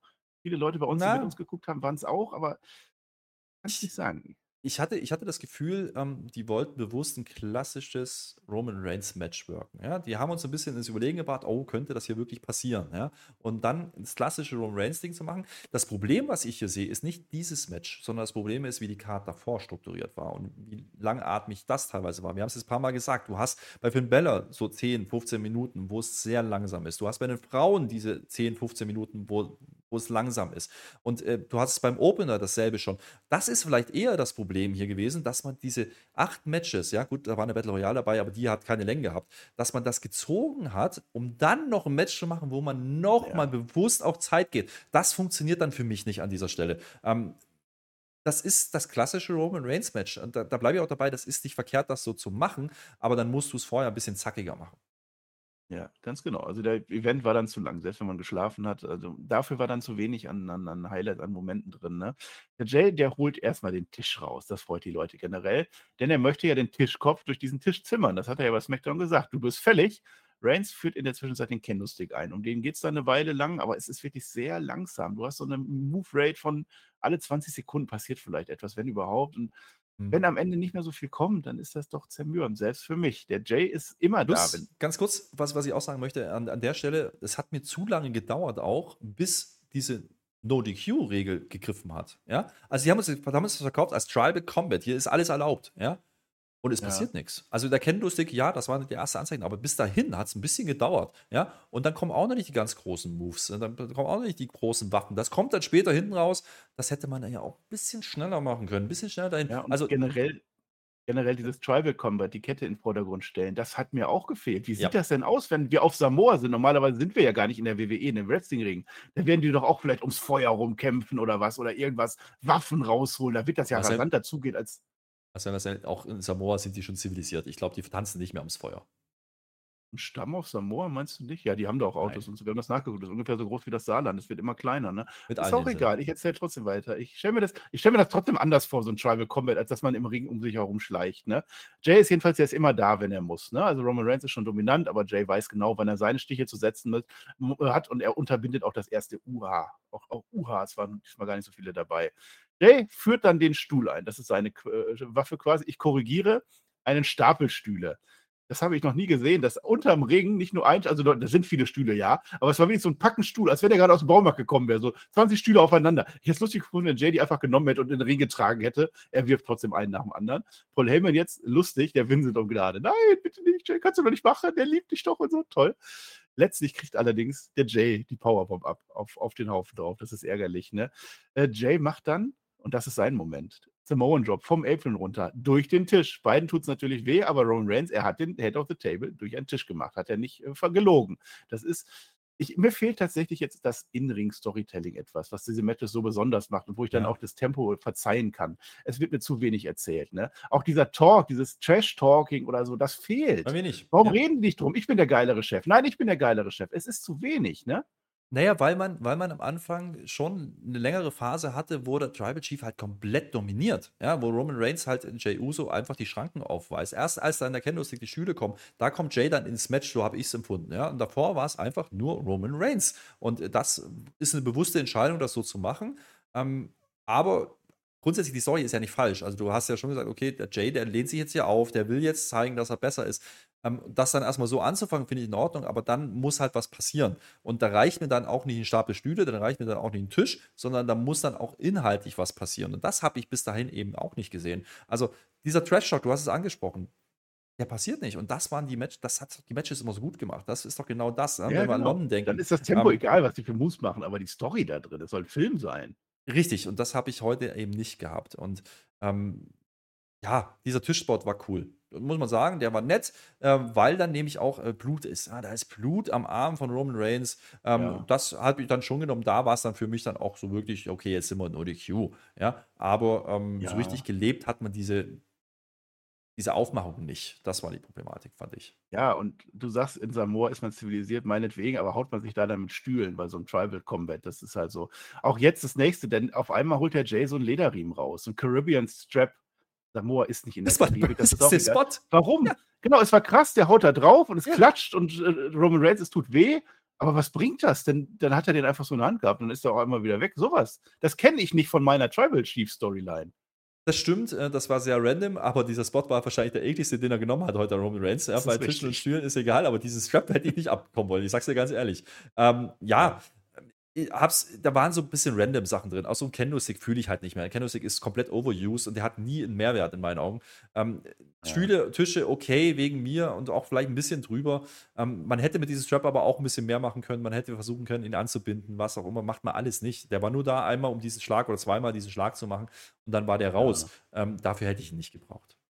Ja, wir meckern jetzt tatsächlich ein bisschen zu viel, würde ich sagen. Aber das Ding dauert 36 Minuten und wir sind jetzt so eine Viertelstunde drin oder so. Und das ist alles, was passiert ist. Ich habe jetzt nichts ausgelassen oder so. Naja, jetzt geht's in die Crowd rein. Ne? Jetzt wird es ein bisschen aktiver. Naja, und jetzt kommt Solo Sikoa. Das ist klar, der verhindert jetzt Schlimmeres. Ne? Da ist nämlich jetzt der nächste Tisch. Es gibt ein Spinning Solo jetzt durch den Tisch ne? an den Jay. Davon bin ich ausgegangen, dass der Solo kommt. Das ist ja immer so. Ne? Der arme Jay, der wird jetzt wieder zurück in den Ring gezogen. Das war einigermaßen witzig. Roman Reigns geht voran, ist ihm scheißegal, was da mit dieser leeren Hülle, so sagt es Michael Cole, passiert. Es gibt erneut im Ring einen Spinning Solo. Soll einen Spear geben, es soll eine Daumen geben, diese Kombination, die wir schon mal gesehen haben. Das wäre das Ende. Ne? Der Roman Reigns läuft an, der Solo, steht da mit seinem Daumen, kriegt dann aber den Spear ab, denn der Jay weicht aus. Er kennt diesen Move, er hat ihn gelernt. Ja, wir sind jetzt drin im Match und äh, Roman Reigns spielt daraufhin dann aber den Solo. Dann spielt der Jay den Reigns und auch das führt zu einem Kickout. Das war einer so der ersten Nearfalls oder so. Auch das, die Nearfalls waren gar nicht so drin. Also ich hatte zu keinem Zeitpunkt das Gefühl, oh, jetzt könnte aber richtig krass was sein. Solo versteht die Welt nicht mehr. Ja, Solo Sikoa kapiert jetzt nicht, was hat der Roman Reigns gerade mit mir gemacht. Dafür ist er eben Wrestler. Der reilt das nicht, dass das aus Versehen war. Der sagt dann, hm, was ist denn jetzt hm, Reigns? Ja, aber er entscheidet aber- sich auch nicht. Aber interessant Ja. ist, ähm, er bleibt schon in der Enforcer-Rolle. Ne? Er, er beseitigt Ja, erstmal schnell den Jay, gibt ihm noch einen Kick zum Beispiel mit, ja, und dann fängt er an zu diskutieren, was war das denn jetzt? Also er, er stellt sich nicht offensichtlich komplett gegen den Tribal Chief in diesem Moment, sondern ähm, er bleibt schon in seiner Rolle, aber fragt dann schon mal freundlich nach, hey, warum habe ich denn das Bier abbekommen? Gut, das ist dann halt wieder Wrestling, ja, sorry, da muss ich auch was Ja. sagen. Da konnte er, der Tribal Chief jetzt nichts dafür, wenn der Jay ihn reinzieht. Da kann man mal das, ist, ausdiskutieren. das reilt der Ja. Solo aber nicht. Der Solo bleibt ambivalent. Er, er ist weiterhin der Enforcer. Er hat jetzt nicht geturnt oder so, aber er ist, äh, man kann jederzeit denken, dass da was passiert, dass da was Größeres kommt. Die Story nehme ich weiter mit dem Solo. Das finde ich jetzt in Ordnung. Der Jay, der splasht dann jetzt den Solo durchs Pult und nimmt ihn damit raus. Also so den Chor beiseite. Jetzt ist es wieder Roman Reigns gegen Jay Uso. Wir nähern uns dem Ende, halbe Stunde schon rum. Jetzt macht der Jay einen Spear an Roman Reigns und macht einen Splash an Roman Reigns. Und jetzt äh, wird es bei mir schon langsam. Oh, oh, oh. Eins, zwei. Naja, und jetzt wird der rausgezogen, der Jay. Von einer vermummten Gestalt in Schwarz mit so einem Hoodie über. Es gibt eine ganz langsame, alles ist langsam in diesem Match, alles. Ganz, ganz langsam wer ist es? Ist es The Rock? Ist es Steve Austin? Ist es Tom Hanks? Ist es, keine Ahnung Sami Zayn. der Papst, Sami Zayn. Es ist, pass auf, Jimmy Uso. Ah ja. Jimmy Uso hat jetzt den Jay Uso rausgezogen. Der hat wieder gegen den geturnt. Der gibt dem auch noch einen super Kick ab. Roman Reigns spiert jetzt durch den Tisch den armen Jay Uso. Ende aus. Mickey Mouse, Roman Reigns verteidigt. Michael Cole spricht vom ultimativen Verrat. Und ich bin angepisst. Ich ganz ehrlich sagen, ich war sehr enttäuscht am Ende von dem Finish. Ja, weil eben auch kein Storytelling mehr danach kommt. Ähm, also erstmal, Jimmy da zu bringen, ist die loweste Variante, die man machen konnte. Dafür war er zu kurz raus. Ja, ähm, es wurde nichts erklärt. Ähm, ich, warum man das wahrscheinlich macht, komme ich gleich dazu. Aber das war mir zu wenig. Ähm, dieser kurze Moment, wo man auch glauben konnte, es könnte jetzt Sammy sein, ja, habe ich auch gehabt, weil ne, der war immer mit einem Hoodie unterwegs. Aber es hätte auch keinen Sinn gemacht, so ihm hier zu bringen. Und Ja. auch hier muss man sagen, auch der Jimmy, der stellt sich ja nicht auf die Seite von Roman Reigns. Das habe ich nicht gesehen. Ich habe gesehen, er stellt sich gegen Jay. Ja, er will offensichtlich nicht, dass der Jay der Tribal Chief wird. Vielleicht ist es eine Ego-Nummer, vielleicht ist es äh, genauso wie bei Solo so eine mögliche Gedanke, ja, ich könnte es ja auch werden. Ähm, okay, aber dafür war es mir zu schnell gerusht. Also, wie lange war er jetzt raus? Drei, vier Wochen? Ähm, der, der, Jim- der, der Jay wo- wollte doch die ganze Zeit den Jimmy rächen. Ja, das, warum ist er jetzt böse? Das Ja, der war doch im. Namen von Jimmy unterwegs. Und Jimmy hat ihn doch erst da rausgezogen. Der Jay wollte doch erstmal zum Reigns wieder gehen. Es und ist doch komplett wieder umgedreht. Es ist der 28. Turn innerhalb der Bloodline und jetzt ist auf einmal richtig. Jimmy wieder dagegen. Und das fresse ich nicht mehr. Das und war da muss ich. Ich sag, sag nichts dagegen. Ich war immer froh. Toll, ja. tolle Story, alles super. Aber jetzt drehe ich mich wieder um in eine Richtung, in die ich gar mhm. nicht gehen wollte. Wir waren doch schon drüber hinweg. Naja, ich muss es leider wieder ansprechen. Ich glaube, das Problem war, man wollte genau sowas schon vorher spielen, schon vor WrestleMania. Und wahrscheinlich war wirklich der Plan bei WrestleMania, diese Bloodline-Story zuzumachen. Man hat es dann laufen lassen. Dafür musste man die Usos wieder zusammenbringen. Man hatte ja schon mal diesen angedeuteten Split mit Jimmy. Das hat ja auch funktioniert. Und dann gab es eine Umarmung und dann waren sie wieder da. Ähm, es ist einfach jetzt repetitiv, ja. Und jetzt ohne Erklärung. Also da müssen sie mir irgendwas geben, ja, bei der nächsten SmackDown. Vielleicht kommt das, ja. Ähm, der einzige Sinn, den ich hier dahinter sehen kann oder den ich hier reininterpretieren kann, ist, Solo stellt sich irgendwie gegen Roman Reigns, ja, ohne richtig zu turnen. Der, der, Jimmy stellt sich nicht auf die Seite von Roman Reigns, turnt aber gegen seinen Bruder. Äh, der Roman Reigns ist Roman Reigns und dann hast du vier Leute, also eine ganz schön komische Familie, muss ich mal sagen. Ja, die sind sich ja überhaupt nicht ja, grün. Jetzt hast du vier Leute, die alle ihre eigene. oder so, ne? Ja, ja. Äh, Brennpunkt wahrscheinlich irgendwie sowas. Aber das sind jetzt vier Leute, die eigentlich um den Titel antreten, und damit meine ich nicht das Gold, sondern ich meine den Tribal Chief Status für den, ja, für den, für den Tribe, den es nicht mehr gibt, weil die haben alle eigene Ego-Interessen. Und auf was läuft das dann raus? Wahrscheinlich auf ein Four-Way. Ja, das wäre eine Möglichkeit. Ähm, es kann natürlich auf Jay und Jimmy rauslaufen. Ich glaube aber, das ist zu groß, um das jetzt bei einem Payback rauszufeuern. Das sehe ich nicht kommen. Ähm, mal gucken, was man wirklich vorhat. Ich hoffe auch nicht, dass der Title Reign dann irgendwann so endet, dass das in einem Four-Way passiert und dann Jimmy ja. den Jay pinnt oder sowas. Ähm, das möchte ich nicht sehen. Es war leider heute, weil dann eben hinten raus auch sonst nichts mehr kommt. Ja? Kein Cinema, kein, kein Storytelling, kein gar nichts ähm, war das zu wenig. Ja, das war nicht Bloodline würdig und jetzt muss man aufpassen. Jetzt muss man echt aufpassen, dass man diese Story nicht zu weit zieht, dass man nicht Gefahr läuft, dass man sie hintenrum wegwirft. Ja, ähm, weil man zu viele Twists und zu viele Sachen, die dann nicht mehr funktionieren, einbaut. Und Jimmy war für mich heute so ein Beispiel, das war einer zu viel. Das hättest du nicht bringen brauchen. Ja, verdammt, verdammt. Also ich glaube aber tatsächlich auch, äh, dass der Jimmy eigene Interessen hat. Also es ging ja auch ein bisschen darum, ob er nicht vielleicht der Tribal Chief sein könnte. Ich glaube schon. Ich glaube, es ist jetzt nicht wieder, dass er sich jetzt einreiht bei, bei Roman Reigns. Also ich hoffe das auch nicht. Das wäre sehr schlimm. So, ich fresse es nicht, weil es ist der Main Event vom SummerSlam und wir haben wieder so ein, so ein, ja, ein Fuck-Finish irgendwo. Ne? Es, es, passt in die Story rein, aber es ist sehr ernüchternd. Auch wie man es darstellt, weil man macht wirklich die größte Enthüllung der Welt. Also du denkst ja, jetzt kommt wirklich, weiß Gott, wer da an. Ja, Jimmy Uso, okay, kenne ich. Ist jetzt auch ganz toll so, ne? Und was, was komplett fehlt, ist diese ganze Geschichte, die sie uns erzählt haben. Die Älteren wollten dieses Match, die Älteren haben das und das. Ja. Die waren nicht da, die sind, spielen ja keine Rolle. Ja. Also haben die Eltern, soll ich mir jetzt denken, dass die, dass die jetzt gesagt haben, ah, hier, der Jimmy soll es werden oder was? Das, kann, das ist ja, macht ja keinen Sinn. Also da, da passt dies, das, was sie uns in den Weeklies erzählt haben, nicht mit dem zusammen, was sie uns heute erzählt haben. Und jetzt bin ich auch bei dir. Ja. Dafür 36 Minuten ja, ja, ohne einen wirklichen Payoff und Jimmy ist für mich keiner, ist mir dann zu wenig. Und das sind, ist, es ist eben ein SummerSlam. Es ist eben kein B- oder C-Pay-Per-View. Ja. Das, das, das schlafen die da 36 Minuten rum, damit am Ende der Jimmy kommt? Ja. Ja. Ähm, das war's. Da muss ich einfach sagen, heute hat es nicht funktioniert mit der Blase, muss man einfach sagen. Und jetzt müssen sie mir irgendwas erklären, ja, wie an anderen Stellen vielleicht auch, aber jetzt müssen sie mir was geben und ähm, das war nicht gut heute. Ja. Ist dann unser Fazit von diesem Match. Das war leider nicht so gut. Hm. Wir haben es begründet, warum es so ist. Schreibt es natürlich, wie ihr das empfindet. Vielleicht fandet ihr es auch richtig, richtig toll. Es war ein SummerSlam, da sind wir beim Fazit. Kurz nochmal Grüße, Tom. Danke nochmal an Herr Weber. TJ-Kombo wäre klasse. Ja, wir haben teilweise schon Sachen gemacht, wird auch wieder passieren. Ähm, wir, unser Fazit, es ist, es ist geteilt. Ich habe nichts wirklich Schlechtes gesehen. Ich, ich bin deutlich übermittelmäßig. Ich fand schon einen guten SummerSlam. Ich war unterhalten, er war zu lang, er hatte die Schwächen, die ich angesprochen habe, fast in jedem Match. Also fast die Battle Royale war noch das Rundeste, wo wirklich alles so geplant war, ge äh, funktioniert hat, wie es geplant war. Was sagst du denn jetzt? Ich kann das nicht mal in, in eine Punktzahl umrechnen irgendwie. Naja, es ist, äh, wie gesagt, Kulisse, so rein von der Optik her, fand ich gut. Ne? Es war schon eindrucksvoll, diese, diese totalen, das, war, das hat für mich gepasst. Das hat schon SummerSlam-Vibes gehabt. Das ist ein großer Event, das hat sich schon so angefühlt. Die Card eigentlich auch. Ja?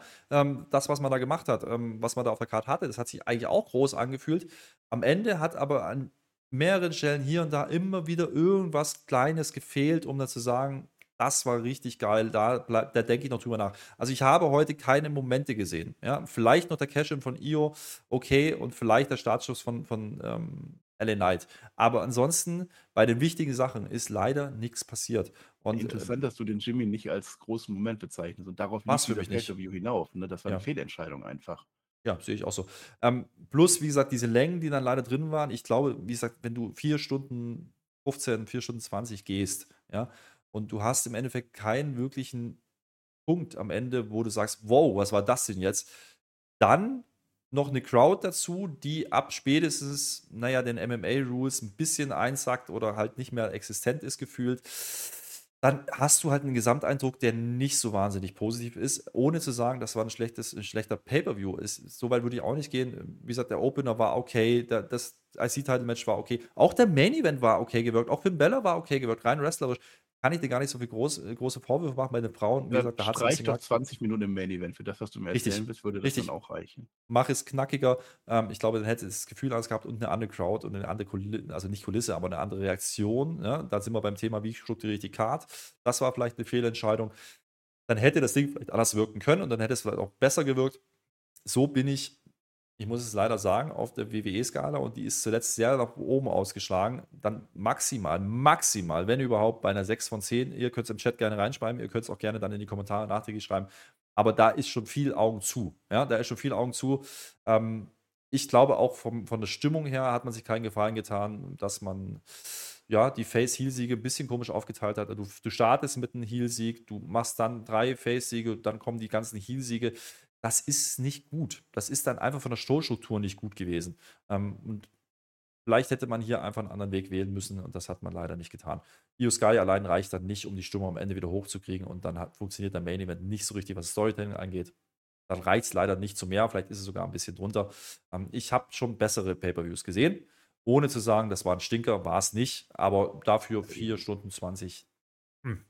Eben, bisschen eben. zu viel. Also das, das ist auf alle Fälle wichtig. Das war kein Stinker. Die WWE bleibt schon auf ihrem Run dabei. Also die Pay-Per-Views kann man sich, die Premium-Live-Events kann man sich definitiv angucken. Aber das war in der Riege der wirklich großen, super Veranstaltungen, die ich gut fand, war das am unteren Bereich leider angesiedelt. So ist es jetzt halt. So haben wir es empfunden. Was soll's? Es geht immer weiter. Payback ist schon nächsten Monat und Payback ist ja eine B-Punkt eine Itch und so weiter. Das werden wir dann sehen. Mal gucken, wie das dann geht. Roman Reigns hat seinen Gürtel bei Payback gewonnen. Man hat den Payback Pay-Per-View endlich wieder reingebracht. Und Reigns könnte ihn da verlieren. Wir werden es sehen. Vielleicht machen die da das Fatal Four Way und dann sind wir wieder schlauer und sagen, boah, wie toll war das doch beim SummerSlam gewesen. Wir werden es äh, weitermachen. Wir machen immer weiter. Ich bin jetzt in jedem Podcast. Ich, äh, mich werdet ihr auch nicht los. Was soll's? Wir kennen das. Ich äh, schlafe im Sitzen ein. Ich weiß gar nicht, warum ich überhaupt noch reden kann. Es ist einfach ein innerer Instinkt. Das ist also, also genauso wie, wie man einen Wrestler dann einfach so einen Greifen aus Versehen Piledriver macht oder so. ist das bei mir. Ich sage auch nicht weiter. Wir sind auch schon wieder viel zu lang. Locker eine halbe Stunde zu lang, aber das macht ja auch nichts. Solange ihr uns zuhört, weiter unterstützt, uns weiter treu bleibt, Patreon werdet, Kanalmitglieder werdet. Ich freue mich nämlich sehr auf dich, Herr Flöter, weil wir sehen uns bei Raw schon wieder. Ich hm. bin raus. Sage Dankeschön und auf Wiedersehen und du sagst auch noch irgendwas Schlaues. Ich mache den Deckel drauf und ich glaube, wir haben ein paar Sachen schon gekriegt. Ja, also bei Cody und Brock bin ich mal gespannt. Brock war ein Payback-Trailer drin. Also das, mal gucken. Bei, bei Gunther, wie geht's da weiter? Da sind schon ein paar Fragezeichen. Io, Asuka, was ist da der Plan? Ich glaube schon, dass man was erzählen kann. Wie gesagt, wird es wirklich ein Vorway bei, bei der Bloodline-Geschichte? Vielleicht erzählt man uns das alles nachträglich noch. Und deswegen mache ich hier nicht gänzlich, äh, beerdige hier alles, was wir heute gesehen haben. Das ist es nicht gewesen. Ähm, ich glaube, man muss uns jetzt ein paar Sachen erklären, auch warum Brock Lesnar das so macht. Ja, wenn die das tun, ja, wenn die das tun, dann kann man nach, nachträglich auch noch viel in die richtige Richtung lenken. Und dann ist es vielleicht, lustigerweise, so plötzlich das anhört, vielleicht auch eine Übergangsgeschichte gewesen, was das Storytelling anging. Ähm, wir haben damit nicht gerechnet, weil es ist der SummerSlam, zweitgrößte Show des Jahres. Äh, aber das haben wir auch bei WrestleMania schon gehabt. Ne? Das war eben nicht das Ende von was Großem, sondern das war auch, es ging weiter. Vielleicht hat sich das einfach geändert. Vielleicht ist der Fokus einfach ein anderer, den WWE gerade fährt, dass man eben nicht die großen Events nimmt, um Sachen zu beenden und dann geht es neu los. Vielleicht will man diesen Effekt nicht mehr haben. Anders kann ich es mir nicht erklären. Und jetzt mal gucken, was man dann wirklich vorhat und was man daraus macht. Ähm, es ist, glaube ich, ist, wir haben schon Schlimmeres gesehen. Wir sind auch gerade sehr verwöhnt bei WWE, dementsprechend. Nicht Schlimmeres, ähm, ja. Hoffe ich jetzt einfach, man macht es besser bei den nächsten Sachen. Die können es besser, da bin ich mir sicher. Und ich bin jetzt mir auch sicher, dass ich jetzt ganz schnell schlafen gehen muss. Sage Dankeschön, auf Wiedersehen, Marcel. Ähm, es war eine lange Nacht. Es war, ja, es war wild. Es war wild. Äh, tschö mit OE. Lasst, wie gesagt, gerne Kommentar, Daumen, Bewertung da. Wir gucken uns das alles an und wir hören uns ganz, ganz, ganz bestimmt bei Raw wieder. Damit bin ich wirklich raus. Marcel, Dankeschön fürs Hosten. Auf Wiedersehen. Bis dann.